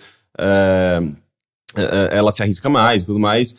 E, e ela decide jogar o jogo muito por conta disso, sabe? Porque ela, ela cria essa rivalidade um pouco com, com a amiga. E ela começa. O jogo começa a oferecer desafios pra ela, que justamente os desafios são meio que esses, assim, começam bem leves, mas começa a ficar meio hardcore, sabe? E, e, e inicialmente é engraçado, assim, porque só com uma aventura meio teen no mundo real, sabe? Com, obviamente, esse jogo que não existe, mas tudo soa muito plausível, sabe? Ah, isso poderia estar acontecendo eh, atualmente, sabe? Porque as pessoas usam smartphones, usam câmeras, uma boa parte do filme é, é só interface, sabe? Tipo, igual, sei lá, aquele episódio de Modern Family, sabe? Então, ele é tem uma linguagem bem moderna e é bem, tudo bem contemporâneo. E, e o começo é divertido, sabe? É um filme engraçado, eh, e ela começa, ela conhece esse, esse, esse cara que é o, ah, interpretado pelo Dave Franco, que já tá meio que jogando o jogo há algum tempo, e eles eh, meio que formam um- meio que um par romântico, sabe? Você começa a perceber que tá rolando uma, um, um flerte entre eles. E os desafios eh, são engraçados, sabe? Tipo, ah, eh, entre numa roupa, numa, numa loja de roupas e use esse vestido por eh, cinco minutos. E daí ela, ok, isso parece simples, sabe? Daí ela chega lá na loja, uma loja super chique, o vestido custa 5 mil dólares. E ela fica, "Oh, ok, o, o desafio tá dizendo apenas pra eu vestir por 5 minutos e, e de boa, sabe? E ela vai lá e veste o vestido, sabe? E, e coisas meio absurdas, mas não tão perigosas assim, sabe? É, mas aí as coisas vão, vão meio que escalonando e em certo momento você percebe que as coisas estão saindo de controle. É, e, e o que eu acho muito foda é que é, conforme você vai sacando qual é do jogo, justamente essas regras, você entra um pouco na, na noia da, da, da, da- personagem, sabe? Uma das regras, por exemplo, é. é, você não pode simplesmente abandonar o jogo e você também, eh, se você fracassar, você perde todo o dinheiro que você tinha acumulado. Ah, exatamente. Ah, Isso é um ponto importante. Existe, existe eh, dinheiro nesse jogo. Então, eh, conforme você vai realizando as, ah, os, os desafios, você vai ganhando dinheiro. Porque as pessoas que são, acho que, observadores, eles meio que financiam esse negócio. É como se fosse um jogo ilegal mesmo, sabe? Com, com dinheiro e tudo mais. Então, é, conforme as coisas vão ficando mais tensas e saindo um pouco do controle, o filme vai ficando bem mais pesado, sabe? Até chegar num ponto no qual existe, de fato, violência, existe é, é, tensão, sabe, tipo, de é, risco de vida. E daí você começa a fazer a ponte com baleia azul totalmente, sabe? Começa a ficar uma coisa bem, bem sinistra. É, e o que eu acho até curioso, assim, porque eu não esperava isso, sabendo do, do quão leve e divertido é o começo do filme, sabe? Então é meio que um twist é, é, que me pegou de surpresa, e ao mesmo tempo que eu acho, acho interessante isso, ele fica meio absurdo demais no final, sabe? Fica tudo meio. Meio ação do nada, assim, ou não? Não tanto ação, ele fica. Ele vira meio que um thriller mesmo no final, assim. é- é- Fica bem, bem tenso. Mas eu não sei, ele dá uma forçada de barra nas coisas, sabe? Tipo, tudo muito rápido e tudo muito. Sabe, tipo, ah, não é possível que essa garota teria pensado nisso, é, sabe? Tipo, é meio que umas, uns, uns plot twists, assim, meio forçada de barra. Mas é legal esse filme. Eu achei ele, ele bacana, assim. Tem no Netflix isso? Tem no Netflix, ele saiu recentemente no Netflix. Ele tem um visual que eu gosto bastante, ele é tudo muito neon, assim, muito. é, É o é, car- a- o pôster né, É. dele, ele é. o pôster é meio bem rosa, azul, azul, rosa. é, é, ele tem umas cores bem fortes, assim. Ele, ele, ele tem um quê de. quase de Danny Boyle, sabe? De transporte, assim, tipo, de ser um filme meio acelerado, com, com música eletrônica, uma coisa bem. é, meio visceral, sabe? Eu acho. Eu, eu gosto da direção dele. É, mas tirando esses probleminhas de roteiro, sei lá, eu acho que é um filme bem, bem divertido. Deixa eu perguntar uma coisa. Hum, Sua orelha tá coçando? Tá meio vermelho, né? É, tá mó vermelha. Sim, eu tô falando mal de mim em algum É lugar. verdade. Era eu. Mas é, todo mundo. Não, o mundo inteiro deve estar falando mal de mim. Das O coisas, mundo inteiro. das coisas que eu faço por aí. Da parada gay, né? O que você fez da parada gay, Henrique? Ah, Vou deixar em aberto. Então, é, mas eu acho que, sei lá, de filme, de filme recente assim, que eu tinha visto foi esse, porque teve, sei lá, eu, eu tenho visto muito Twin Peaks, cara. tipo, eu assisti a série toda, eh, tirando agora. Eu vi a série, vi o filme, só falta o livro pra eu, sabe, consumir tudo que existe possivelmente, sabe, tipo de Twin Peaks. Porque eu tô acompanhando a série, já tô na. Já alcancei, eu acho que o quinto episódio. E, e é engraçado assim, como eu, come, eu, eu, de- eu de fato amo muito essa série, mas tem coisas ali no meio que são realmente muito cabeçudas e só muito. Um negócio que, que tá na mente do, do David Lynch e ele tenta traduzir isso de alguma forma, mas fica só. Ah, você tá indo longe demais, sabe? Coisas muito. Sei lá, uma viagem muito louca, sabe? Mas o geral desafio é, depois que você finalmente entender, ou você é consumido completamente pela loucura do David Lynch, aí você fala da, da, da série como um todo. Pois é, né? É. É, eu, eu deve ter mais umas. Hum, umas eu não sei quantos episódios essa, essa, essa, essa temporada no- nova vai ter, mas eu acho que uns oito, né? Não, não vai ser 22, que nem a segunda. É, segunda olhando sequência. pro leitor, uns oito, né? Não, é, mas é é do tipo, eu, eu nem vi a segunda temporada, eu, a primeira eu vi uns pedaços há anos e anos. É que mas eu eles- sei quantos tem na terceira. É que eles já confirmaram o número de episódios que essa, eh, que essa temporada vai ter. Mas eu não tenho certeza, mas eu acho que são oito e deve estar indo pra sexto episódio. Ok. Mas é, quando eu terminar, eu acho que a gente retoma esse assunto. Ok.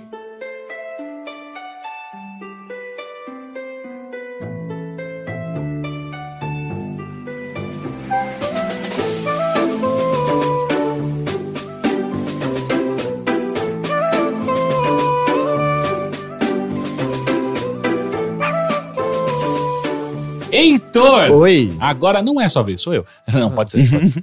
Mesmo. Eu queria falar muito pra vocês, já queria falar na semana passada, mas não deu tempo, de Handmaid's Tale. ah, eu Vocês quero muito ver essa vocês? série. Então, é, é uma série que acabou de acabar a primeira temporada. É baseada num livro que foi escrito nos anos 80. E, como diversas coisas, é extremamente contundente até hoje, mesmo sendo- tendo sido escrito nos anos 80. Ah, eu sei que a série diverge de alguns pontos, porque a minha namorada leu o livro. ah, especialmente assim, quando a série não é do ponto. Quando as coisas que você está vendo não envolvem o ponto de vista da protagonista, isso é, no geral, inv- inventado pra série, porque a história toda é do ponto de vista dela. E sobre o que que é? Já aviso de antemão, É uma série pesada. Eu não consegui nenhuma vez ver mais de um episódio seguido, porque você sai mal e desanimado. É uma série que ativamente me dá raiva e vontade de dar soco na cara de alguns dos personagens, ah, por, por conta da hipocrisia e da filha da putice de todo mundo. E ele aborda coisas horríveis, é estupro, ah, abuso emocional, ah, chantagem, etc, etc, etc. O que acontece? Handmaid's Tale fala de uma realidade que não é tão futuro da nossa, em que os Estados Unidos foram ah, dominados por uma teocracia. A, a- a democracia deles é derrubada ah, por o que aparenta ser quase ataques terroristas internos mesmo. E é estabelecida uma teocracia ah, que tem mais ou menos bases judaico-cristãs, eles mencionam personagens da Bíblia, mas ao mesmo tempo pessoas da religião antiga, assim, existem menções a padres católicos ah, enforcados também. É tipo essa- a Rússia, né? Mais ou menos, é. Essa teocracia, ela meio que começa a eliminar todo mundo que diverge minimamente do que eles consideram sagrado e puro. Por exemplo, gays são imediatamente exterminados. É a Rússia. E- Só que o que ela faz? Ela estabelece essa nova sociedade, e nessa nova sociedade, quem tem poder são homens. Mulheres são colocadas pra completamente segundo plano. É a Ah. nossa, adora. Agora. É, is- é muito pior ainda do que a nossa agora. Por exemplo, é um crime uma mulher ler alguma coisa. Se uma mulher é vista lendo alguma coisa, a primeira punição é cortar fora a mão direita dela, se eu não me engano. A segunda é matá-la. Ah, e uma das coisas que você entende que Mas que levou. progressão, né?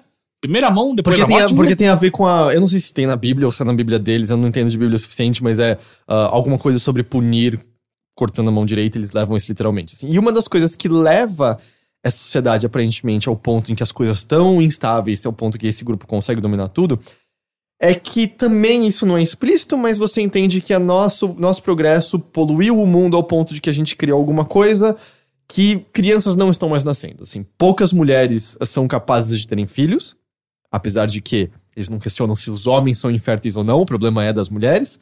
Ah, e mesmo mulheres que podem engravidar, uma, uma a cada cinco bebês é o que nasce saudável. Os outros quatro nascem, mo nascem mortos, né? Tipo, são paridos mortos, etc, etc. E aí, essa teocracia, uma das coisas que eles estabelecem, então, é que o direito sagrado dos homens que estão comandando essa nova sociedade é repovoá-la. E como você vai repovoar? Você vai engravidar as mulheres que ainda podem ter filhos. E essas são as handmaids. Mulheres que são treinadas para basicamente, num ritual, serem estupradas nos seus dias férteis por esses homens sagrados, para que elas tenham filhos, que são imediatamente depois dados à família da- do, do, Do do homem. homem. Eu não vou entrar em detalhes até como acontece esse, botando muita aspas aqui, ritual, porque é, é- você tem que ver isso por conta própria, assim, é mil vezes pior do que talvez você esteja imaginando do que eu tô dizendo agora. E a história segue a protagonista, que, além disso, essas mulheres, elas, ah, o nome delas é arrancado delas, elas não podem falar o próprio nome, ela é a Offred, ah, que depois você entende, ah, todas essas handmaids são off alguma coisa, e depois você entende o que que isso quer dizer. Ela é interpretada pela Elizabeth Moss, que é Ela é uma atriz né? é, fenomenal. Quem não lembra, ela é protagonista de The One I Love, ela é personagem em Mad Men, ela é aquela secretária que acabou de entrar no, no primeiro Uhum. episódio e tal. Ela fez um filme chamado Queen of Earth, também, que é legal. Eu não conheço. É um filme bem indie. E ela é uma handmaid na casa de um dos maiores comandantes dessa. Eu esqueci o nome da, do nome da sociedade lá que eles criam. E a série é intercalada tanto do dia a dia dela nessa casa e, e meio que. Não é assim que ela tá ativamente, eu preciso fugir. É, é, uma, é uma claustrofobia, assim, é um peso que é meio. Eu acho que não há mais esperança. Assim, ela fala sobre suicídio, existem muitas medidas, aliás, tomadas para que as handmaids não tenham nada que possa levá-las a suicídio, porque todo mundo sabe que elas não estão felizes com o que está acontecendo ali. Mas, e ainda por cima, é uma série focada em poucos cenários, porque é meio que ela naquela casa o tempo todo. Ela tem pouco tempo que ela pode sair daquela casa. Então é uma série muito claustrofóbica que se sente mal o tempo todo, mas ela é intercalada com momentos de flashback da sociedade pré toda essa merda ter acontecido. E aí você conhece o marido da, da Alfred dessa maneira, você conhece a melhor amiga dela, que é gay, e aí você também começa a ver o que aconteceu com ela ou não. E esses são os únicos momentos de respiro.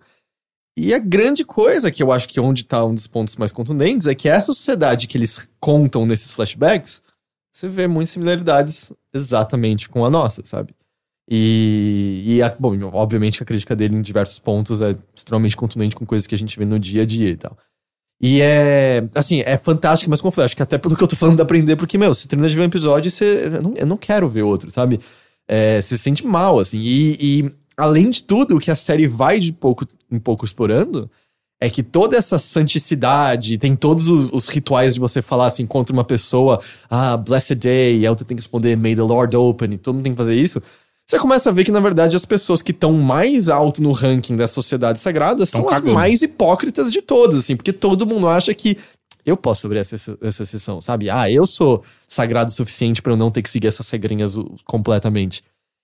E você vai se enchendo de raiva de uma maneira, assim, eu me lembro, eu penso em mim, parece a minha avó vendo novela, porque eu começo a xingar as pessoas que aparecem. Filha da puta! tipo, Bem-vindo à minha vida. É o tempo inteiro eu, eu assisto coisas assim. Eu não consigo, assim, você começa a ficar com uma raiva genuína, assim, tipo, filha da puta, vocês estão fazendo isso, eu quero que todos vocês morram, mas não imediatamente, vocês têm que sofrer sabe? É uma série que é, é foda, assim, é, é foda, foda, foda, assim, e ela, ela é, é... é difícil, eu não consigo sair Mas recomendando. eu acho muito louco quando as séries conseguem trazer isso na gente, assim, de você realmente sentir muita raiva, de você conseguir meio que pegar aquilo pra você e sentir esse incômodo de, tipo, não quero mais ver. Porque é um risco também, né? Você pensa, os caras vão fazer um negócio super pesado, que ao mesmo tempo que você tem um pouco de asco, a gente sempre quer ver. Sim, é, A porque... gente sempre quer continuar entendendo o que, que aquilo vai dar. Não sei se é uma coisa meio.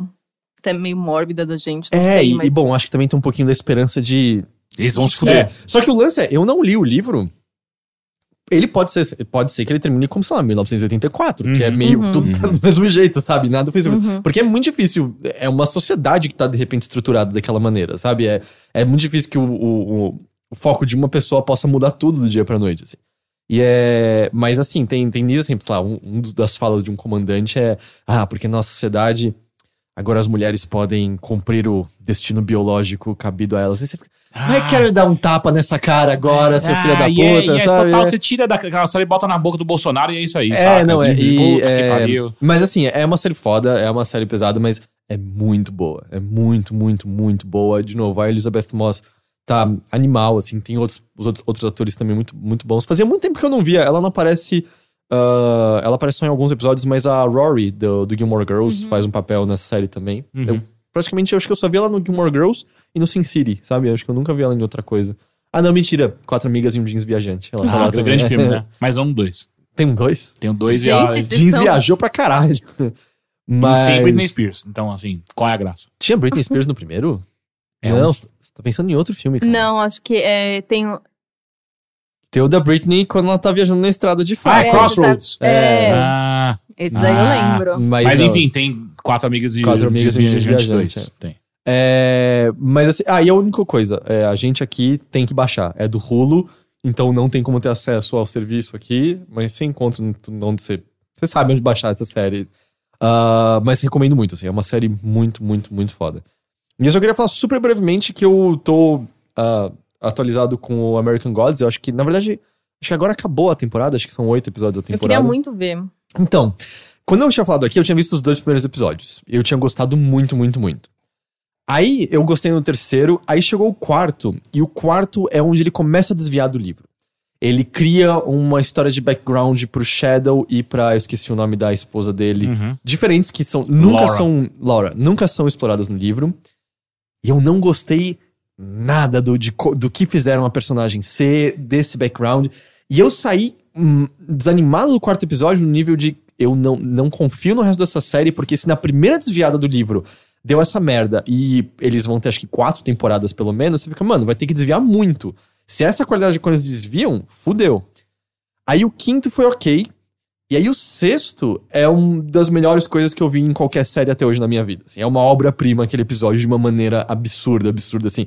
Tipo, a direção, a fotografia, as atuações, a trilha sonora é, é ridículo, assim, absurdo. E é um episódio que é inteiramente desviado do livro, assim. Não, não, não... é, Eles até, na verdade, criam todo um arco diferente de... Um núcleo diferente de personagens. Porque o, lepre, o Leprechaun, que só, a, a existência do Leprechauns, Leprechaun só é mencionada no livro. Não, Não. acho que ele não tem nenhum Não, não. to- Toda a primeira luta que tem no, no primeiro ah, episódio tá. tem. Mas no ele livro. não tem muita importância depois disso, né? Ele tá só Ah, atrás da não- moeda eu não dele lá. né? Então, eu, eu, tô le- eu tô relendo ele porque eu li há muitos anos atrás e. Há muitos anos atrás. É, e eu não lembro dele. É, então eu não lembrava. Posso estar enganado sobre isso. Bom, tem todo um núcleo de personagens que o Leprechaun tá numa road trip com a Laura. E aí então você tem pedaços inteiros que é os dois conversando um com o outro, e aí eles criam a história do Leprechaun, do Leprechaun uh, eles exploram mais a Laura, e os dois viram fascinantes, assim, porque eles começam também a olhar, vamos dizer, pra América de outra forma também. Só que esse episódio, especificamente, é um episódio no qual eles encontram um vulcano, né? O deus do fogo, se eu não me engano. E toda a temática dele é centrada em torno de uma cidade que é fabricante de munição. E centrada em torno de pessoas que idolatram armas. E na mitologia de American Gods, né? Tudo que é idolatrado é um deus de Uhum. alguma forma. E também muito contundente nos dias de hoje, eles falam, tecerem comentários sobre as pessoas que transformam num deus a sua arma de fogo e a sua relação com ela e exatamente o que ela é capaz de fazer. É, esse episódio é fantástico, fantástico. Depois o que vem em seguida é legal, os outros dois são legais, mas assim, o ponto alto nesse texto. Mas saí animado pra caramba, assim, saí animado querendo, querendo ver mais, com certeza. Então, tipo, apesar de eu ter achado que o quarto foi um um desvio muito, muito ruim, eles se recuperam e o que eles estão fazendo com os personagens que não tinham tanta profundidade no livro tá, tá bem, bem legal. Muito, muito da hora. Maneiro. E é isso.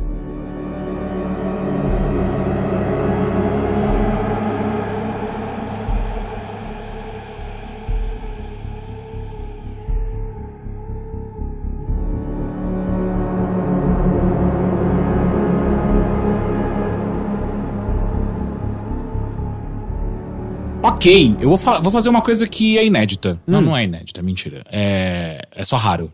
Eu assisti uma coisa boa. Tá mas, bem? mas foi tentando assistir uma coisa ruim.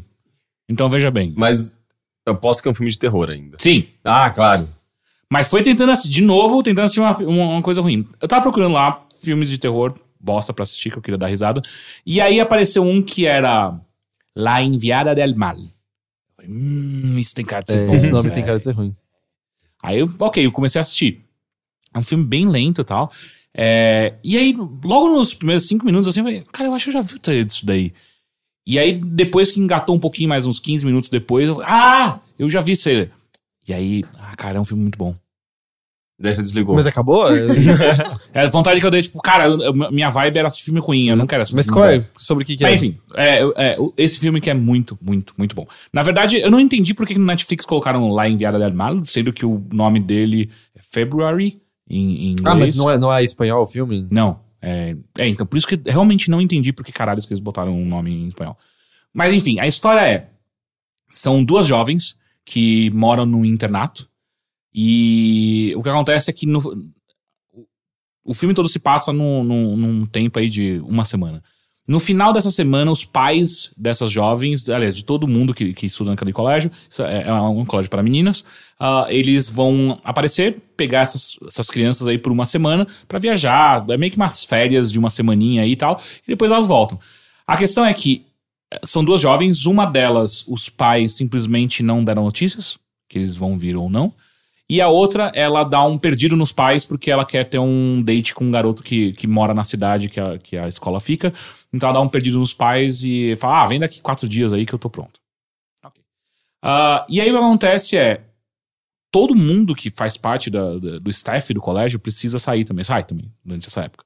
E só sobram as meninas e mais duas governantas, que seriam assim no colégio. É um colégio, obviamente, extremamente religioso, o diretor é um padre. Ah, enfim, e aí o filme meio que começa a partir do momento onde as duas ficam sozinhas naquele, naquele internato. É um dos filmes que eu. Eu não lembro de um, de um outro filme que trabalhou tão bem com um clima de opressão da maneira que esse filme trabalha. Porque ele é uma coisa muito de. A menina que os pais não deram notícias, ela não faz ideia do que tá acontecendo com os pais dela. E o tempo inteiro ela é claramente a menina mais tímida, mais fechada, ela não tem muitos amigos, enquanto a outra menina que ficou é a popular, é a linda, que tem todos os homens caindo aos seus pés e é popular, tem muitas amigas e por aí vai. E a relação dessas duas, obviamente, não bate. E o que acontece é que a, quando essa outra, a, a, a- menina vai ter um encontro com, com a- o menino lá, ela ela deixa essa outra sozinha no colégio. É um colégio gigantesco tal, que tá- tem uns dormitórios por aí vai, e deixar ela sozinha. E a menina tá falando, "Cara, né, eu não queria ficar sozinha aqui, porque, saca, é muito grande. Ah, não, eu volto em algumas horas e tá tudo bem. E, e aí o filme ele faz uma coisa muito interessante que ele apresenta uma terceira personagem. Que é tem um nome completamente diferente das outras duas. E que você fica, mas por que caralho isso que ele tá apresentando? Não faz nem sentido. É em uma outra cidade, essa personagem, ela tem. Ela acabou de sair do hospital, mas não falou o que aconteceu com ela. Ela tá morta. Ah, não. Ah. E aí. E você fica muito.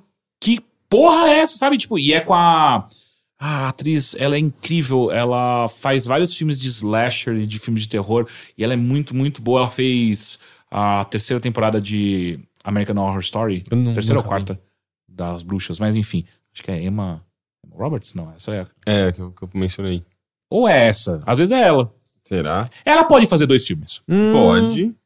Será? Cara, é, é, Deixa eu ver como é que é a é Emma ela. Roberts. É a mas Emma tá- como Roberts. assim? Tava aberto seu celular já a página do filme? Não, é que eu A gente tinha, combinou. eu, eu, eu tinha visto pra saber se Deixa eu era ver como é que é a mesmo Emma e, Roberts. e eu tava vendo as críticas. Deixa eu ver é tudo é- assim, dois meios, sim. Deixa eu ver como é a Emma Roberts, só pra eu Deixa- confirmar. Eu tô abrindo Ele tá confirmando, ele tá na página do filme que você viu.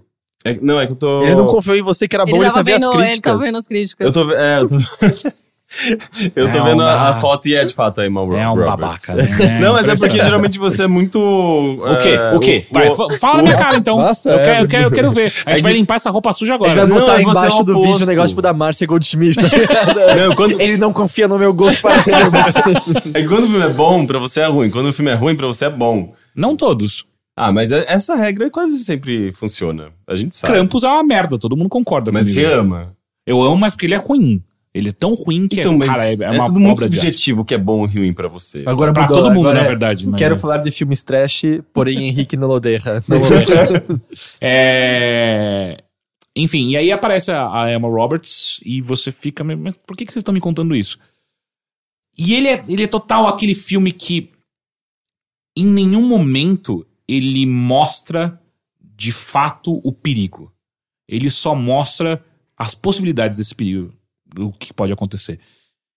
E é um, ah, é um trabalho de som tão magistral que é aquele, é aquele som que tá o tempo inteiro no filme, sabe? É, é um mono, monoton, monotonático que chama?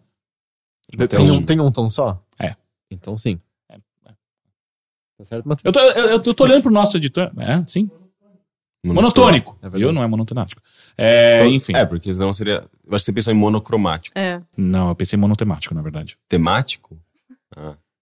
É, então fica esse som o tempo inteiro opressor e, a- e- e o que acontece é que- e todo o filme se passa nessa uma semana que é uma semana de inverno, então é tudo muito é, é, é, tá tudo muito frio, né? E, e- e é, é branco, mas ao mesmo tempo é aquele branco que você, é, é tudo muito branco demais e você fica e quando não é branco é muito escuro porque o colégio tá vazio, então não tem ninguém no colégio e, e a- as cuidadoras, as governantas, elas apare- elas aparecem em momentos muito específicos que na verdade só deixa mais claro o quão sozinhas essas meninas estão, porque elas não estão ali o tempo inteiro pra ajudar tal.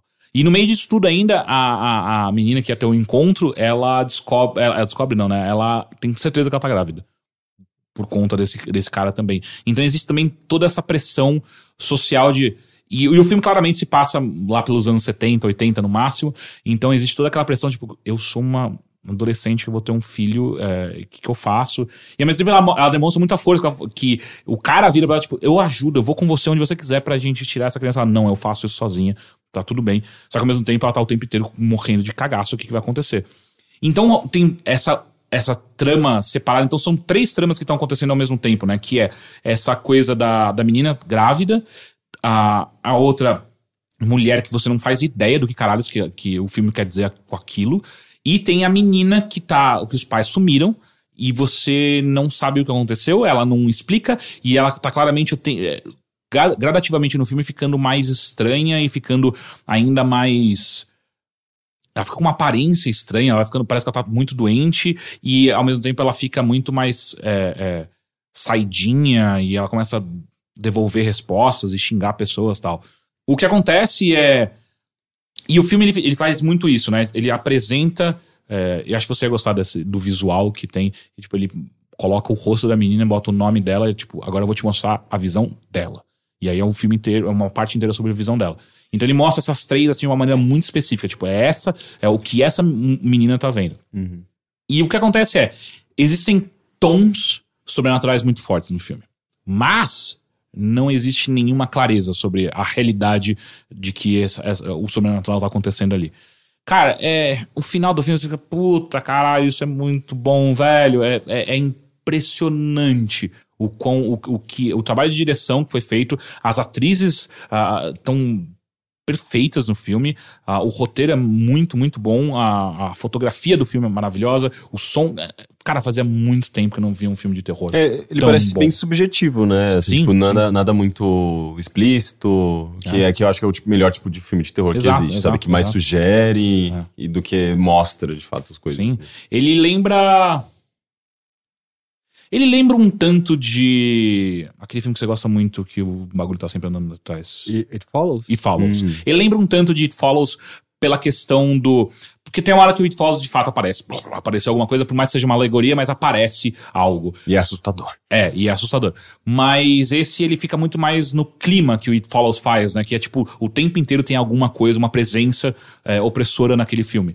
E o, o February faz a mesma coisa. Tem uma, uma presença muito tensa, muito difícil naquele, na- naquele lugar, que ela não vai embora, mas ela também se não se faz presente ah, claramente, objetivamente. Então é, cara, puta que pariu, que filme bom. Ah, sério, eu acabei o filme. As críticas são Ó. boas, Rick? eu peguei uma crítica, duas críticas, uma de um, cinema, de um site mexicano que eu não conheço, que deu duas estrelas de cinco, e uma outra que tinha dado cinco de. Não, três de cinco. Mas eu não sei. eu tô sendo totalmente parcial, porque não, não apareceu o, o Rotten Eu, eu só queria irritar o Teixeira, era só isso que eu É. queria. Não, mas eu, eu fiquei realmente interessado, eu vou procurar. Ah, enfim, tá, tá no Netflix como sob o nome La Enviada del Mal. É, então, é isso e que eu, Eu achei não curioso, porque não nada, é um, velho. um filme Não, não é mexicano, não é um não, filme não. é, Espanhol. da América, é, espanhol da América não, do Sul. Não, não é. E, e, assim, total poderia ser porque se tem um, um cinema que faz bem terror é o cinema espanhol. É impressionante como eles mandam bem. Mas não é. E a última coisa que eu quero falar também muito rápido, porque eu tô impressionado com o quão bom é. Eu tô lendo um livro que chama Homo Sapiens, que é de um historiador. é, Ele é um historiador que é, ele, ele mora em Israel e ele é ele também é um dos mais renomados futuristas que tem hoje em dia. Tipo, ele é um cara que previu várias coisas que estão acontecendo de fato, muito em telecomunicação e internet por aí vai. E esse Homo Sapiens é um estudo que ele faz sobre como é, é sempre aquelas coisas, né? Quando você pega um cara muito especializado, tipo, tudo que você aprendeu no colégio é mentira. E aí é, é todo. Ele mostra. Eu tô agora toda na, na, na parte da, do que ele chama de revolução comunica, comunica, da comunicação, que é, para ele, é muito mais importante do que qualquer outra coisa que o, Homo sapiens passou de fato. Então é. É um filme. É, é um filme, é um livro muito interessante sobre como a gente é muito mais baseado na nossa comunicação. A nossa evolução, de uma maneira geral, é muito mais baseada na nossa comunicação do que necessariamente biológica. E é, é, é, é por isso que a gente é o, o que a gente é. E o nosso cérebro foi, conforme ele foi evoluindo, eh, a, a plasticidade do cérebro foi acompanhando a nossa, nossa evolução de É. linguagem. E assim, e o que fica claro o tempo inteiro, o tom do livro é que a gente se acha muito foda e a gente é muito bosta. É o tempo inteiro o livro ele tá deixando isso muito claro. Tipo, ah, você, a gente acha que a gente é o topo da, da cadeia alimentar. A gente não é, a gente.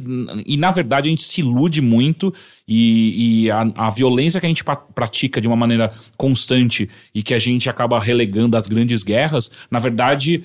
Ela sempre teve presente, a gente sempre foi assim. Então, esperar. E, e é um livro também, obviamente, com zero esperança, né? Esperar que o, o, o ser humano é, é, pare de guerrear e, e se torne uma, uma raça pacífica é, é, é risível pra esse cara. Isso num contexto atual mesmo, assim, com a Sim, internet. sim, sim. É, ele analisa tudo o passado de como sempre foi e como a gente sempre se comportou e, tipo, é, é- é simplesmente impossível que a gente se liberte desse...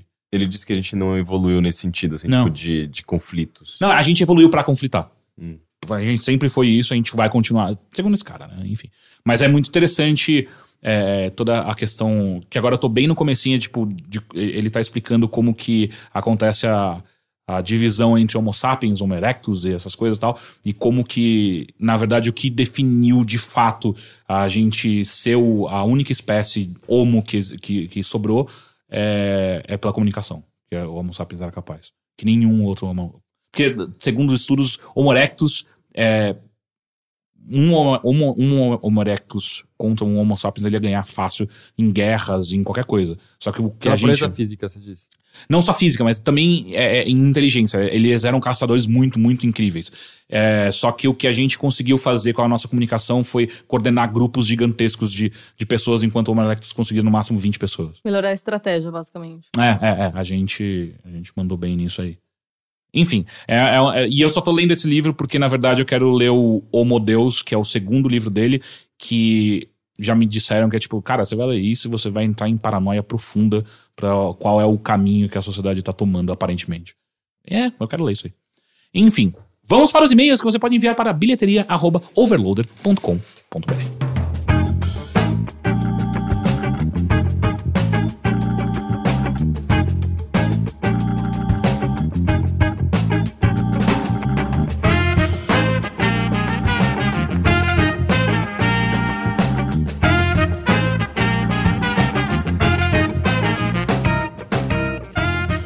e-mail. Hum, Quem enviou foi Elisa Moraes, de Curitiba. é esse o e-mail que eu tinha falado.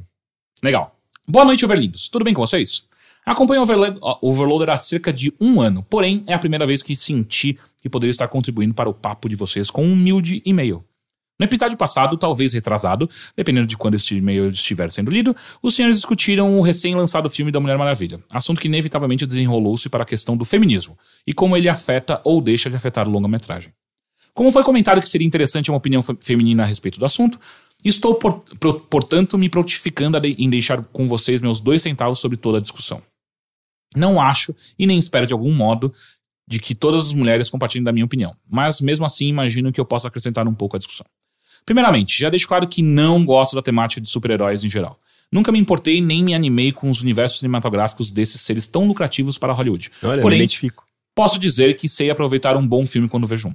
Mulher Maravilha é um daqueles que com certeza não vão mudar, mudar sua vida, mas que vale o preço do ingresso, sendo um pouco acima da medi- mediocridade dos longas de heróis recentes, mesmo com diversas incoerências no roteiro e, como mencionado, na atua- nas atuações em geral.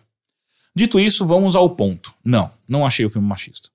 Com certeza, as cenas que se passam em Londres retratam uma sociedade extremamente cruel com as mulheres. E sim, assistimos enquanto Diana encara essas situações com certa apatia, apesar de seus atos extraordinários e superiores a qualquer homem ou mulher em todo o resto do filme. Essa falta de ação da protagonista durante essas situações pode ser considerada como machista, mas eu vejo de outro modo. Simplesmente não é feminista. Me explico.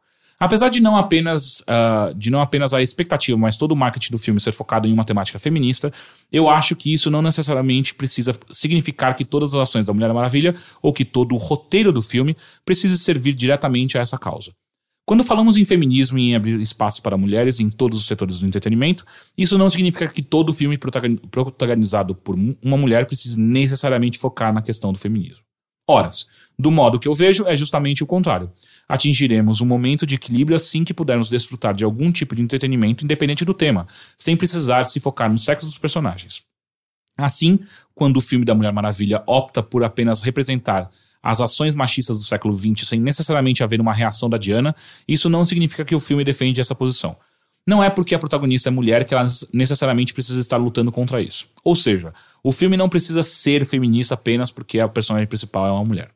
O meu ponto principal é que eu acho que as pessoas estão focando demais no que o filme deveria fazer, levando em conta que busca representar uma mulher não submissa e independente, quando na verdade acredito que o mérito esteja justamente em não precisar ficar tocando nesses pontos em todo o momento do filme.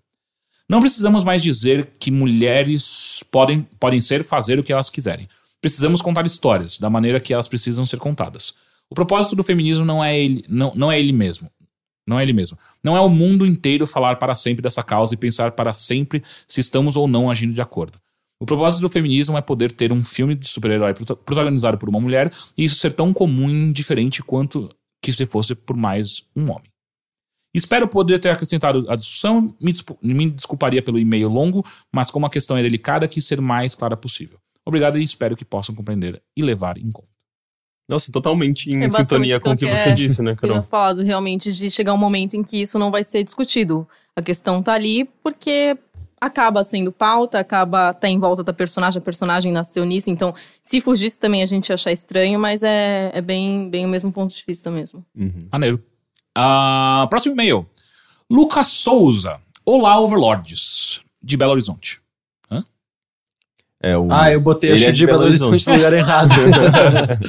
Venho hoje para comentar com vocês sobre o outro lado da moeda das mídias sociais. No episódio 126 do Bilheteria, vocês comentaram sobre como o excesso da, da disposição às mídias sociais, por muitas vezes, os faz sentir mal e como o ato de se desconectar convoca um pouco do famoso FOMO, é, FOMO né? Fear FOMO. of Missing Out. Ah, pois bem, a minha relação com essas mídias é bem diferente da de vocês. Apesar de conseguirem ver o valor dessas interações, nunca consegui de fato criar conexões nesses ambientes, seja com pessoas novas, seja com pessoas que consideram amigos. Em alguns casos, chego a perder contato com pessoas queridas por não ser capaz de me manter conectado. No início, achava que eu só funcionava de uma forma diferente, mas, cada vez mais, acabo me vendo sozinho tanto no ambiente online quanto no real. Isso, combinado com uma enorme frustração profissional, estou desempregado há quase um ano, me fez cair em um estado no qual não tenho mais ânimo nem vontade de fazer nada. Recentemente, tenho tentado mudar a situação e me forçado a usar as mídias sociais com mais frequência, especialmente o Twitter. Mas iniciar uma vida social digital tem se provado mais difícil do que eu imaginado. Vocês têm alguma dica de como iniciar essa jornada social pelo cyberespaço? Por onde começar a criar as primeiras conexões? Qualquer dica, por mais óbvia que seja, será muito bem-vinda. Um beijo, seus lindos. PS. Sei que vocês provavelmente vão me recomendar um psicólogo terapeuta. E acredite, eu, eu gostaria muito de visitar um, mas infelizmente não tenho condições econômicas no momento e as opções gratuitas mais baratas aqui em BH estão tão saturadas que já não existem vagas para consultas até o final do ano. Poxa, que pena isso, né? É, devia ser mais acessível, né? Psicólogo e Sim. tudo mais. Mas eu acho que grupos de Facebook pode ser interessante, porque, cara, você encontra grupo de do que você imaginar. Assim, se você gosta de é, tartarugas marinhas, certamente você vai encontrar um grupo de tartarugas marinhas. sabe? E ali você pode ter contato com pessoas que têm esse mesmo gosto que você. E eu acho que é mais fácil, né? O entrosamento, a criar um contato, às vezes distante, virtual mesmo, mas ainda assim você está interagindo com alguém de verdade. E, e você pode colaborar de alguma forma com esse grupo, sabe? Você pode. é, quando você está postando alguma coisa e gera discussão, parece que você dedicou tempo para alguma coisa que realmente válida, sabe? Independente que, de ser uma coisa pequena, uma coisa que vai ficar. fi- é, é, é, é, não vai sair daquele grupo, sabe? Não vai ter um impacto no mundo. Mas ainda assim, é, eu acho legal, assim, quando você faz parte de uma comunidade, sabe? Sentir reconhecimento por isso. Então, já que você, eh, você, você tá justamente buscando alguma coisa, assim, uma interação eh, mais valiosa no meio online, eu acho que isso pode ser interessante para você. O legal de grupos de Facebook também é que se a princípio você tem um pouco de timidez de, de interagir e tudo mais, às vezes só de você acompanhar, é, ler o que a galera fala, às vezes você se sente um pouco melhor, se sente mais entrosado. Sim. Eu não sei, eu fico eu participo de um monte de grupo que eu nunca tive coragem de postar, assim. Uhum. Porque eu sou um pouco tímida nessas coisas, mas só de ver a galera falando de assuntos que eu gosto e ficar lendo os comentários e a pessoa, pessoa interagindo, eu já me sinto meio que parte daquilo. Então, às vezes, para um primeiro passo, assim, é, você começa a ficar um pouco mais à vontade, até o momento que você começa a comentar também. E ele falou do Twitter, né? Que ele começou a usar o Twitter. Twitter é outra coisa que, apesar de eu achar um pouquinho mais distante, é, você não tem um, um contato tão próximo, porque é muito zoeira, é muita coisa assim. Ah, eu acho que às vezes facilita também de você trocar, tipo, seguir umas pessoas que você gosta, que falam coisas que você gosta, e às vezes em um, um ou outro comentário. Eu não sei, eu vejo pelo, pelo menos a gente, assim, da área, muita gente que lê, no caso do IGN, sempre manda coisas lá, comentários. Ah, tipo, ah, Carol, eu gosto de tal coisa, que às vezes não tem nem. Nem falei sobre aquilo, mas a gente começa, eu respondo, a gente começa a trocar ideia. Uma assim. pessoa só agora assim. Deixa eu contar pra Carol que eu gosto muito de batata. Oi, Carol. Eu gosto de batata, Carol. Mas, você? gente, batata eu gosto, então as Você pessoas gosta de realmente. batata também? E de escola? E, e de estudar. De batata de estudar. Eu acho que é o Twitter também se pode usar pra dar essas interações que são rápidas, assim. É que eu não sei, eu penso que quem tá começando a entrar na área fica meio tímido, assim, né? De interagir com as pessoas, mesmo que seja internet. Eu sou um pouco tímida com isso, mas. Às vezes, umas brincadeirinhas aqui e ali, os memes do Twitter, que sempre faz a gente se sentir um pouco mais animado também. Você vê que tem um monte de gente na mesma situação que você, eu acho que isso ajuda. O- a sua relação com rede social mudou muito desde que você começou a apresentar o Daily Fix? Porque muito mais gente começou a ver seu rosto direto e aí acaba criando também, essa, também se for essa relação é, meio parasocial, né? De amizade da pessoa. Meu, vou contar pra Carol um negócio que eu gosto e você nem conhece essa pessoa. Mudou, né? mudou bastante. É, o Twitter eu nem usava mais. Tipo, eu criei meu Twitter em 2010, eu tinha parado de usar, eu voltei a usar depois que eu entrei no Dailyfix. Muita gente começou a seguir e já aconteceu muito de gente me mandar tipo, DM pelo Instagram, sabe? Falando coisas da vida. Coisas assim da vida mesmo. De tipo, Carol, é, não sei porque eu quero te contar que aconteceu tal coisa na minha vida. E contar uma coisa pesada, assim, tipo, sei lá, terminei um namoro, tô mal, ou então tô desempregado. E eu começar a conversar com a pessoa, assim. Eu não sei muito bem como que isso acontece, mas eu acho interessante que às vezes a pessoa tem, sei lá, aquele, aquele impulso, assim, de, de compartilhar alguma coisa. Eu não sei, eu acho que acaba sendo uma via. Eu não sei por que me procurar, assim, mas não que eu esteja reclamando, né? Eu sempre tento ajudar. É que eu fico curiosa, gente, nossa, mas. É, eu, e eu vejo muita gente que cria, que tem Twitter, que às vezes vem interagir comigo, que, sei lá, praticamente não tem nenhum seguidor, que usa o Twitter para falar com pessoas do jornalismo de games, ou sei lá, de coisas que gosta. E a gente sempre responde, né? Sempre acaba criando esse vínculo. Então, mas ah, mudou bastante. Eu Uhum. fiquei, eu me surpreendi algumas vezes, assim, com esse tipo de, de recado, assim, de mensagem pessoal mesmo. Mas eu não sei, às vezes eu, eu também sinto que às vezes no Facebook talvez seja um pouquinho mais fácil, né, Pra procurar os grupos que de gostos similares e tal. Porque o Twitter eu também acho que existem pessoas que hoje em dia têm uma certa cautela, né, em começar diálogos, porque virou um antro de ódio, virou um antro de, de ataques em massa e tal. Eu sinto que tem muita gente que tem um pouco de receio às vezes de começar a interagir com E o Twitter também tem uma coisa de. Se você quer interagir, geralmente você vai ter que, tipo, pegar um bonde andando e, e meio que atravessar alguém, sabe? Tipo, já tá acontecendo uma interação, alguma conversa, e fala assim, oh, então, inclusive eu também gosto disso daí, sabe? E aí entrar no meio da conversa. E eu sinto que tem muita gente que não gosta. Eu sou um cara que não gosta. de Mas eu acho que as pessoas ficam mais descompromissadas no Twitter. Eu não sei, eu tenho essa impressão que apesar disso, de você pegar o bonde andando, tipo, parece que o Twitter tá lá pra isso mesmo, tá? Uhum. Pra eu entrar no meio da conversa, mandar uma, uma frase, um, tipo um, ah, concordo, e pronto, já gerou uma interação, Uhum. e daí pra evoluir ou não, não sei. Acho que no. Eu acho que no, no Face tem uma coisa mais calorosa, assim. Você tem mais espaço pra realmente interagir, pra discutir. No Twitter eu sinto que é um negócio mais impessoal, mas ao mesmo tempo é mais fácil de você fazer. É que o Twitter eu sinto que é muito one-liners, né? É tudo one-liner. Tem que ser, tipo, um- uma frase que vai ser muito inteligente, vai ser muito snap, É, você engraçada. edita demais, né? Eu acho que. Ou, ou não, deve ter pessoas lá também que tweetam pra caramba e pensam, tweetam o que pensam. Mas eu não, no Twitter, tipo, eu tô escrevendo um negócio, daí eu fico, hum, acho que essa frase ficaria melhor assim, não sei o quê. Ou às vezes eu escrevo um negócio, olho. Ah, não vou twittar isso. Certo, gente? Fora. Eu sou, eu sou mais É assim no Face do que no Twitter. Twitter, Ah, pra é. mim, é a terra da zona. Sério? É Eu sério. penso muito no Eu Twitter. sou só- Eu É que no Facebook eu eu vários po- tweets também. É, é, o Facebook eu posso, eu posso é, falar mais, né? Eu posso dar mais contexto e tal. Eu me sinto mais à vontade. Agora no Twitter é sempre. Ah, isso não vai ser bom o suficiente. Isso não vai ser É, bom. eu acho que pra discussão aprofundado, melhor é o Facebook. Mas acho que no Twitter você consegue ter, sei lá, meio que se, se- Hum. se entrar mais ali nos círculos, talvez. É engraçado, eu sinto que assim, até 2012, 2013, eu conheci muita gente pelo Twitter. Muita, muita gente. Tipo, gente que, sei lá, eu comecei a ir na casa da pessoa, na época eu era solteiro, tipo, eu lembro de sair com garotas, porque eu conheci. Nunca aconteceu comigo. É, não. É, comigo A, acho que também rede, não. a rede social que eu mais conheci eh, gen- garota foi Twitter, de longe. De longe, de longe. de Mais do longe. que. Orkut? Ah, eu nunca conheci ninguém via Orkut. tipo, Nossa, eu nunca eu conheci tive. muita eu conheci gente muita gente no de Orkut, Orkut. também, Eu tive- eu Eu, conheci, eu conheci um namorado no Orkut. Eu conheci muita gente. Eu nunca tive nenhum date via Orkut. assim. É porque também eu era muito nervoso. Eu, eu nem bot- usava foto do meu rosto, eu usava, tipo, foto da minha silhueta só. Então aí era mais difícil. Ah, ele era um pessoas- misterioso. Sempre tinha um misterioso. É, não, é, mas ah, era eu mais, sempre ver- quis ser misterioso. era, mais ver- era mais vergonha mesmo. É, mas daí essa- ninguém vai falar com misterioso. Exato, é, não, ninguém. É, e aí, porque, tipo, sei lá, vai, eu acendo a luz e eu tenho cinco olhos, tá ligado? É, não, precisa ver. não, isso seria meio da hora até. Mas, é, mas no Twitter eu lembro que isso era. entre- Sei lá, eu interagia muito mais pessoas que E eu acabei MySpace? conhecendo. MySpace nunca usei. Não peguei essa fase. Não, mentira, o MySpace É. eu usei uma vez pra mandar uma mensagem pra Regina Spector dizendo que quer casar comigo. Ela nunca, ela nunca respondeu. Vocês já falaram com com publicidade? Com. com... Regina Spector? Não. Eu mandei uma Cacete. pra Gente famosa? É, com gente famosa, de tipo, puta, eu admiro tanto seu trabalho. Que Ah, eu quando quando o. PC Siqueira surgiu, eu, eu que- perguntei pra ele se ele queria beber cerveja comigo na Augusta.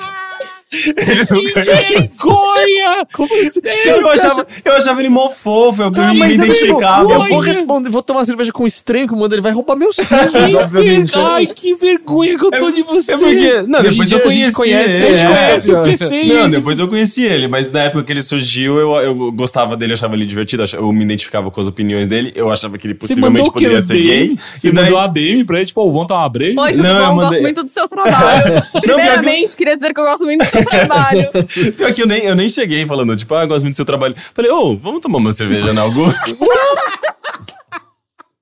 Ele nunca me respondeu, ó. É, não, você tá bloqueado hoje em dia. Não, mas vocês chegavam muito tipo estranho da van, que abre a porta e oferece doce, né? Vocês não tinham nenhum oi, né? Você E aí, chegava. PC, quer um docinho? Eu não sei, vai que ele pudesse responder Puta assim, que tipo... pariu, que vergonha, Rick. Nossa, Não, eu mas- nunca tive coragem, Mas não. de ídolos, assim, de verdade, eu acho que já. Tanto é que eu já, sei lá, já, eu já consegui, de fato, conversar com o Tetsuya Mizuguchi muito por conta dessas, dessas interações também por Twitter, sabe? Ah, é, tá, sei lá, eu já troquei tweets com o Ron Gilbert, com o Tim Schafer e tal, mas uma coisa é trocar um tweet, sabe? Eu não tô conversando. Eu tá mandei um e-mail pra uma escritora que eu pagava muito, muito pau. Falando, cara, você mudou minha vida. Ela não me respondeu. Não. Eu já mandei. que triste isso. É, eu cheguei a mandar e-mails pro New Gaiman da adolescência. Ele Mas- respondeu? Não. Hum. Mas ele respondia alguns. No site dele ele botava alguns e-mails, tá? Mas é, e, e a, e, a, e a escritora que eu mandei nem era tão famosa assim, sabe? Tipo, você não deve ter recebido tantos e-mails assim. Ela responde recebeu e ignorou. Talvez É. seu e-mail fosse muito ruim. Você já Ou foi pra pensar spam, nisso? né? Sim, vamos pensar no. Ah, Qual era, o- qual era o seu e-mail dessa época? And, ah, não, sei, não já, eu, já tava, eu já tava trabalhando no IG. Eu já Qual era o seu e-mail na época? Caiu não sapão. Não, sempre foi. E, fuck, eu falei meu e-mail. Matheus, não blipa isso. Você lembra, que você lembra que. Não, mas eles não sabem, vai que é arroba ball, sabe? Aham, é, é, é, a, a, arroba BR Turbo. Você lembra que teve um aniversário meu que. Eu acho que vo- você pediu pra Jenny, Ma Jenny McGonigal, que é a escritora de um livro que eu gostava muito na época, me mandar um beijo pelo Twitter. Aham, aham. E daí ela ignorou, depois- só que depois o Thiago, que na época era meu namorado, ele também mandou o mesmo, o mesmo tweet. Daí ela falou: Ah, gente, estão pedindo demais, eu acho que eu vou ter que fazer. Você lembra quando a Stoia me Daí ela me bloqueou mandou um beijo A pelo história te bloqueou? no Twitter? Te bloqueou? Porque ah, a gente tava. Foi alguma piada que eu comecei no Twitter falando assim, cara. Mas é, você era meio obcecado pela história, eu lembro. É, muitos anos atrás, sim. E aí, eu, eu fiquei zoando de, tipo, Stoia Army Brasil e tal. E aí, uma galera do, do Twitter pegou minha pilha, velho, e começou a mandar, tipo, ah, manda um oi pro Teixeira. Cara, foi tanta gente falar com a mulher que ela só mandou uma vez pra mim. Falou assim, não é assim que você consegue as coisas. E pum, bloqueou. Caralho. Nossa! Eu achei que ia falar que tava oi, mas não. Era... Foi muito triste. Nossa, que coisa horrível. Acho que eu preferia não saber disso. Ela desbloqueou. Hoje Ah, em é? dia eu sigo ela Nossa, normalmente. mas ela, tipo, foi e te desbloqueou? É, não sei porquê. Tem, tem um, um produtor de. Ah, o, o, o criador da, Baio- da baioneta, ele já me bloqueou no Twitter Ah, também. Porque ele é, Mas ele bloqueia todo ele mundo. é muito chato no Twitter. E daí uma vez eu reclamei do, do tweet que ele fez lá. E talvez justamente reclamando das, pessoas- das pessoas que reclamam, sabe? E daí eu reclamei e ele me bloqueou automaticamente. Acho que o único, o único famoso que me bloqueou foi o Malafaia. Era Mas ele é- de verdade. É, não, ele, não, ele, não, ele de verdade, é porque ele tweetou alguma coisa, sei lá, tinham feito alguma lei a favor da comunidade gay. Ele, tipo, nós não vamos engolir. Aí eu respondi, mas você pode cuspir também. Aí ele me bloqueou. Bom, ele entendeu a piada, pelo menos. Vamos pro próximo e-mail, vai. Mike Ramos enviou o seguinte: Olá, meus queridos. Graças ao Matheus, me interessei bastante pela vanguarda paulistana, que desconhecia completamente. Qual não foi minha, então, minha surpresa ao encontrar nas minhas pesquisas referências à Praça Santo Eduardo, lugar por onde passo todos os dias. Moro na Vila Maria desde que vim para São Paulo, há seis anos, e não fazia ideia da história musical dessa praça, nem de sua alcunha Praça Maldita. Não sei o quanto o Teteu sabe sobre o movimento, mas se for de seu interesse, gostaria de ouvir um- uma vitrolinha sobre pracianos, Dari, Lui, Dari Luzio, Pedro Lua, Lé Dantas e Cordeiro são nomes que conheci nessa pesquisa. O material sobre a Praça Maldita parece bastante escasso e gostaria de ouvir o nosso am- amigo explanar sobre o assunto, já que ele o faz tão bem. Abraços e aguardo um full spin-off sobre música com Matheus Henrique. Mike Santos. Ah, é, aquele, é as pessoas que pedem um podcast paralelo sobre música. É, elas Você conhece muito mais alguma coisa, episódio, ou, né? ou Matheus, essa Praça Maldita? Ah, o Matheus tá falando dizendo que não. Achamos o limite do conhecimento do Teteu. O limite do conhecimento. Enfim, último e-mail, e esse é de anônimo. Olá, overlindos. Sobre e-mail do episódio anterior, número 126, bilheteria, teve um e-mail de que um rapaz namora a ex-professora dele, só que alguns anos de diferença. Comigo aconteceu algo parecido. Acho que na minha adolescência, tinha 16 anos, as mulheres mais novas não me atraíam como as mulheres mais velhas. Atração no sentido carnal mesmo. Mulheres mais velhas sempre me pareceram mais maduras e interessantes. Até que conheci minha professora de biologia. Ela estava, no, ela estava próximo de se aposentar.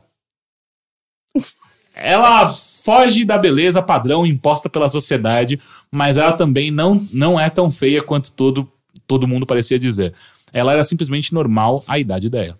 Que era a Não. mesma coisa que ele falava no outro e-mail, não é? Não, isso é outra pessoa. É outra pessoa que É também outra curte pessoa, pessoas é. mais velhas. Então, mas É, só- a só pra te- era te- meio, meio que essa, não Só era? pra localizar a Carol, a gente recebeu um e-mail no, no podcast passado que um cara que namor, na, namora. Ele acabou tá quase- namorando quem foi a professora dele na, no É, Só que colegial. foi assim, ela foi professora dele no colegial, ele acabou o colegial, não, não aconteceu nada, ele acabou o colegial, foi viver a vida dele, depois de alguns anos, 10 anos, alguma coisa assim, ele voltou pro colégio por conta do irmão dele, por alguma festa, encontrou com a mulher, engatou um papo e agora eles namoram. Ah, ok. E Quem, aí, nunca, então, quem nunca tipo- teve esses crushes de sala de aula? É, então verdade? aí a gente quer receber uns e-mails de pessoas que justamente têm justamente atração específica a pessoas mais velhas e esse daí é, É. um, é outra pessoa. Ah, achei que era pela profissão, por professor, Não, assim, não, tem então, que ser mais às velho. vezes Existe, também rola né? alguma coisa, Porque sei. tem uma coisa de, de jogo de poder também, experiência, O maturidade. eu acho que, mestre. É, eu acho que tá associado. É, tanto que, é, bom, tem um fetiche muito específico, né, de aluno professor. Mas vocês nunca Uhum. tiveram nenhum crush em professora, professor? Não, eu já Um fiquei com professor. também, né? Mas, uma- mas é lógico É- é que você meio já dele, fez né? isso. eu nunca contei isso. Não. Tá, eu já Ele, fiquei com ele, ele professor. te levou também pra. pra... Peraí, não, calma. qu- Quando? Faculdade? Escola? Que- que- Colégio. Caralho, foi uma pedofilia! Puta que pariu! Quantos anos aqui. você Ele só tinha? tinha o dobro da minha idade. Eu tinha 15, ele tinha 30. Qual o problema? Vocês Ah. sabem que eu, eu pegava caras mais velhos quando eu era adolescente. eu Isso já, sei. isso já foi dialogado Eu sei, abertamente. mas não professor, cara, porque isso é errado em tantos níveis. Não, mas cara. é, foi depois que, que ele saiu do colégio e eu também fui, mudei de colégio. Então, Mas Cê- o crush começou ali na... o crush começou no né? colégio. Ele chavecava. Aqui, a troquinha de olhar. Mano, teve uma vez que, é- que teve Você foi excursão. no crush de professora? Não, eu nunca tive. Não, Não, professora não, não. Duvido. Teve uma Juro vez que que, teve Não, não excursão pro Hop Harry, daí eu lembro que eu ficava colado nele, e daí uma, Ah, uma você era hora... montanha russa escura. Não, uma hora ele tava na... A gente tava na fila do... Como que era aquele brinquedo que era numa mina? Era Ah, Montezuma. Não, não, Montezuma. não. Não, Não, não, não, isso aí é a Montezuma montanha- é a, é a- grandona. Ah, é o cabelinho. É a mina assombrada lá, que era só um brinquedo de você andar, daí tinha uns efeitos especiais. Daí começou que ele tava mexendo nos go... ele, ele era muito gostoso. Ele tava mexendo, ele tava mexendo nos gominhos da barriga dele na fila. E eu fiquei Ah, tipo, mas Não, mas ele Não. levantou, ele levantou a camisa e Não. ficou é isso. Mas, gente... Não, ele fez pra chamar Não. atenção. Lógico, tá? ninguém faz isso. Ele não tinha o que fazer, era uma fila. Ah, mas isso é muito heterão, né? Eu não sei. Eu gostei. E daí, e daí, óbvio que no meio do brinquedo, que era meio assustador, eu, eu fico, tipo, colado nele, apertando. Mano, Ai, foi, muito, foi muito descarado, sabe? Mas não, a gente não ficou. Suas notas foram boas esse ano? Pior que eu era muito ruim na matéria O dele. que, que era a matéria Era dele? de biologia. Do biologia Obvia- também. Obviamente que as pessoas. O que acontece aí com os professores de Obviamente as biologia? pessoas chamavam de boiologia, né? Aí, Porque, porque ele era. Ele era- Você percebia que ele era Que gay, né? É mas você percebeu, Paulo. Mas você foi mal na matéria dele, então. Ah, eu não era. Eu acho que eu ficava prestando muita atenção nele. né? Mas você aprendeu bastante sobre o corpo humano. Ok, mas. Gominhos. Continuamos. Não, não, não, peraí, peraí. Carol falou que todo mundo já teve algum crush em, em- em professor. Você já Eu tô também já falando de teve? vocês aqui. Ah, tá. Não, já, quem nunca teve? Eu e o Heitor não. É, não, eu não lembro de Matheus, você já teve algum crush em professora? É, Não. a gente não teve, acho que Nossa. nenhuma professora crunchável, né? Acho que os professores, então, são mais. Talvez a gente tenha mais sorte com os professores. Professores Ah, mas talvez é sejam uma muito- questão de sorte também, porque É, nem sempre eu- você pega Não, um professor tive- que é Não, super mas gato. então, depende, gente. Eu já tive um crush que, tipo, não era um crush carnal. Era uma coisa platônica, assim, Uhum. sabe? De você admirar muito, Sim. de tipo, mas você vai na inocência, porque você. É, você aperta É. os gominhos da inocência ali, né? Não... Eu, eu só tô descobrindo o corpo humano, não, você me ensinou É, aquela aula. Olha, eu tô professor. apertando, mas é platônico, tá? É. Tá, tá, entendi. É isso aí. Enfim, Continua. continuando o e-mail. Ah, chuto que ela deveria ter algo próximo aos 60 anos. Eu gostei que ele colocou entre parênteses 60. É, porém, nunca tivemos nada e não encontrei ela depois de um tempo. Você pensou que ela morreu, foi isso? É isso que você pensou? Ai, gente. Gente, não. Cara, assim, não, peraí, peraí. 60 anos tá próximo da, da idade, de, de- idade média da- da- das pessoas. Não, é, tá, é. Já é considerado terceira idade? Você sem Sim. É, a partir, de, né, a partir de 60. Entra no 60, né? É. Sim. Porém, nunca tivemos nada e não encontrei ela depois de um tempo. Mas a atração por mulheres mais velhas ficou e mulheres mais velhas mesmo. Mulheres nesta faixa etária. Mas ela tinha 60. 60. É. Ele deixou bem claro que era 60 Puta que pariu, ele vai entrar no... Se vou procurar porn, procuro porn com mulheres entre 50 e 65 anos, dependendo até 70. Mas depois fica estranho. Já nadei muito nesse mar de granny. Meio que sei do que gosto. É estranho, desculpa, eu, eu tô rindo, mas, mas eu não tô julgando. Não, eu acho que você tá acabou de de falar que tá julgando. Você acabou de falar, é estranho, isso é um julgamento. Hoje sou casado com uma mulher. Ah, porra, com uma mulher cinco anos mais velha, mas me vejo sempre olhando as mães ou avós das Gente. mulheres que meus colegas estão olhando. Tipo, meu amigo fala: olha aquela mulher gostosa ali do lado da mãe e avó dela. Daí estou olhando pra mãe e a avó. Gente! Ah, Gil, mas Vejo- é uma preferência. É, o fetiche dele é. Vejo que há um preconceito e discriminação nesse sentido. E até, até eu acho estranho. Não sei se estou envenenado nesse preconceito ou se é normal. Tenho 29 anos atualmente e essa atração permanece. Eu conheço, eu tinha um amigo que ele tinha atração por mulheres mais velhas, ele só com mulher mais velha. Será, Só que sua assim, mas aí tem a questão do preconceito existir assim, porque esse amigo, sempre que ele aparecia namorando alguém, que ele assumia um namoro, era alguém de uma faixa etária parecida. Uhum. Mas sempre que ele tava namorando, assim, sem estar assumido, que ele saía, era sempre com mulher muito, muito mais velha. Ah, na hora de assumir de verdade pra sociedade, ele escolhia alguém É, mais novo. E, a- e-mail. e ele conversava com a gente, que era amiga, e ele falava, tipo, tô saindo com tal mulher, e ele mostrava foto, falava assim abertamente, mas eu nunca vi ele assumir. Eu acho que aí vem a questão do, do preconceito, Uhum. a pe- própria pessoa fica com receio e tudo mais. O outro e-mail do cara também comentava que era, tinham pessoas que olhavam estranho. E aparentemente a gente recebeu só relato de homens, assim. Será que é mais normal homens gostarem de mulheres mais velhas e não tão normal Não. mulheres com mais Não, eu velhas? acho que mulher com homem mais velho é mais aceitável. Mas Assim, que a gente comentou que também muitas vezes ficam presumindo, ah, tá só pelo dinheiro, sabe? Alguma coisa É assim. mais não, clichêzão, não, eu já namorei né? alguém muito mais velho do que eu. Não, sim, mas dizendo, tempo, o preconceito mas, tipo- que rola é meio isso, sabe? Do tipo, ah, se tem uma mulher muito nova com um cara muito velho, é tipo, ah, ela com certeza Então, tá mas é mais sabe? aceitável justamente por conta de machismo, que era o que a gente Sim. falou. Que, por- porque o, o- um homem mais velho que, que tá namorando com uma garota jovem é, é meio que. As pessoas veem isso como. Um, Um atestado de virilidade, de... É, e uma conquista Sim, do até porque já homem, foi sabe? normal, né? Se a gente pegar, tipo, muito tempo, sei lá, nossas vós, bisavós, não sei, era muito normal uma menina de 12, 15 anos casar com um cara de, Uhum. tipo, 35 ou 40. Uhum. Tipo, Tipo, casar é mesmo. mulher e É, aí- isso daí era normal. Então, eu acho que tem um, é, o preconceito é mais o contrário mesmo, da mulher Uhum. ser mais velha. Tanto que quando a gente vê aí, tipo, essas famosas que ca- acabam saindo com esses caras bem mais novos, tipo, 20, 30 anos mais novos, Tipo, quando a sempre Madonna saiu com Jesus. sempre vira, tipo, tema. Sempre vira a pauta nos portais de fofoca É, e tudo tanto mais. que eu sei o nome do namorado da Madonna, tá ligado? Tipo, por Mas não é como se fosse um Não, nome não, mas, meu, normal, mas meu né? ponto é que eu só sei porque virou notícia o fato da Madonna Sim. estar saindo com um Sim, e agora sabe? quando tem vários caras aí que saem com mulheres muito mais novas, só vira a pauta quando é uma coisa muito bizarra ou tipo. Ah, e todo filme também, né? Todo filme é a história de um cara muito mais velho pegando uma menininha, né? Sim. Sim. Mas o lance é que a sociedade aceita muito menos a velhice feminina do que a velhice masculina. Ah, a é, gente falou disso também, né? Do é, que o né? valor da Ah, mulher é. tá na juventude, na beleza, não sei o quê. É tipo, é puta, uma puta machismo isso. E daí cai nesse lance da- do, do preconceito de, de homens mais novos que gostam de mulheres mais velhas. É quase como se fosse. Tipo, como assim? Sabe? Tipo, por que você não tá pegando uma garota mais nova da Aham. sua idade? Sabe? Que daí, de fato, tem os valores da, da beleza, da não sei o quê. Sabe? Tipo, é, é meio- bem absurdo. E é super aceitável quando um homem muito mais velho se interessa por uma Uhum, menina mais nova, porque é lógico que ele vai se interessar por uma mais nova, porque a mais velha não tem o que ela tem. Tipo, essas É, não, essa ninguém questão sai e vai, ah, ridícula. tá sendo com a novinha. Uh!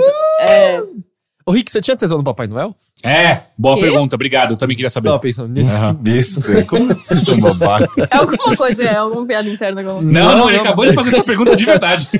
Ó, o, meu, o meu máximo, eu, quando eu tinha 26, sei lá, alguma coisa assim, eu peguei um cara de 42. O meu foi o meu máximo. Você viu que trabalha com dobros, mais ou menos, né? É, eu acho que sim. Mas atualmente. Era, era o chefão de Atualmente- videogame? Como assim? Não, não, outro, inclusive. Mais velho. Ele, namorou, ele namorou com um cara que era um chefão de videogame, Não, porque ele ele, não era era- gigantesco. Não, ele não tinha 42, ele tinha 52. Nossa. É, é verdade. O, o, o chefão de videogame tinha 42. Que daí eu Quem namorei é de chefão verdade. de videogame? O Xavier? É? Ah, o druida multiclasse. Sim, também. Druida multiclasse. Ah, o, cara é bo- o cara é bombado, ele era Wicca, mas tipo, ele era, pra mim, ele era... misturou tudo. Ele misturou pra caralho, mas Ah, eu é. gostei muito colocou todos druida multiclasse. Todos os meus namorados no mesmo saco. Ah, eu assim. sempre pensei no Xavier como druida multiclasse. Não, não, mas é, o meu, o meu o cara mais velho que eu peguei tinha 52, eu tinha uns 26. Viu? Dobro certinho, então. Acertei a regra. É. É a regra. Agora seu namorado tem metade, né? Não. Agora- é, não chegou num ponto que inverteu, né? Só pra claro, gosto esse e-mail não, terminou nem com nenhum, nenhum ponto de ação. Tipo, ele não faz nenhuma pergunta Não, pra era gente. só relato pra é, É, Ele só um queria relato, contar. só queria contar. Eu acho que porque as pessoas gostam de compartilhar as histórias, tanto que essas daí só surgiram que uma pessoa perguntou. E eu acho que as pessoas que pensam a mesma coisa gostam de ouvir relato de outras. Por isso que eu ponho esses e-mails. Uhum, uhum, uhum. Você não aprova pela sua cara? Não, aprova pra caralho, vai fundo. É, é, é, é isso aí. Ok. É, é, enfim, Carol, muito obrigado pela sua presença. Obrigada a vocês pelo Faz convite. o jabá agora. br.higiene.com, é, canal no YouTube, Higiene Brasil, e é isso aí. O Daily Fix é diário? É diário, segunda a sexta, Segunda a sexta. por volta Quem- das 8 horas da noite. Quem quiser te encontrar em rede social, É, vamos lá, começa com underline, porque tem muita Carol no mundo, não é porque eu gosto, tá? Underline Carol M Costa. É, Twitter, Instagram também. ok. Da hora. E você, Heitor? Eu, eu sou arroba Silva no Twitter, eu... É só lá. Não, na verdade Zid Silva em todo lugar, na PCN, na Xbox Live, no Instagram, no, no Tumblr, não sei. No Tumblr? Tumblr. Eu não sei se o meu Tumblr Meu, é meu, meu, meu Tumblr é vingança.tumblr.com. Ah, é, não, o meu Tumblr é Nowhere Fest. eu era adolescente. É, yeah. É, é, enfim, Henrique, você quer falar o seu também? Hum, eu, eu não uso muitas outras coisas. Eu uso basicamente Twitter pra contato assim, com as pessoas, que é o Rick Sampaio. Mas em geral, tudo Rick Eu gosto que eu Sampaio. tô tratando isso como se a gente não colocasse em todos os posts É. nossos quais são os nossos É que eu não sei se as pessoas leem os posts, sabe? Às vezes elas só ouvem o podcast. Deveriam começar a ler, tem informações importantes lá. Enfim, muito obrigado e até semana que vem. Tchau. Tchau. Tchau, tchau. Tchau.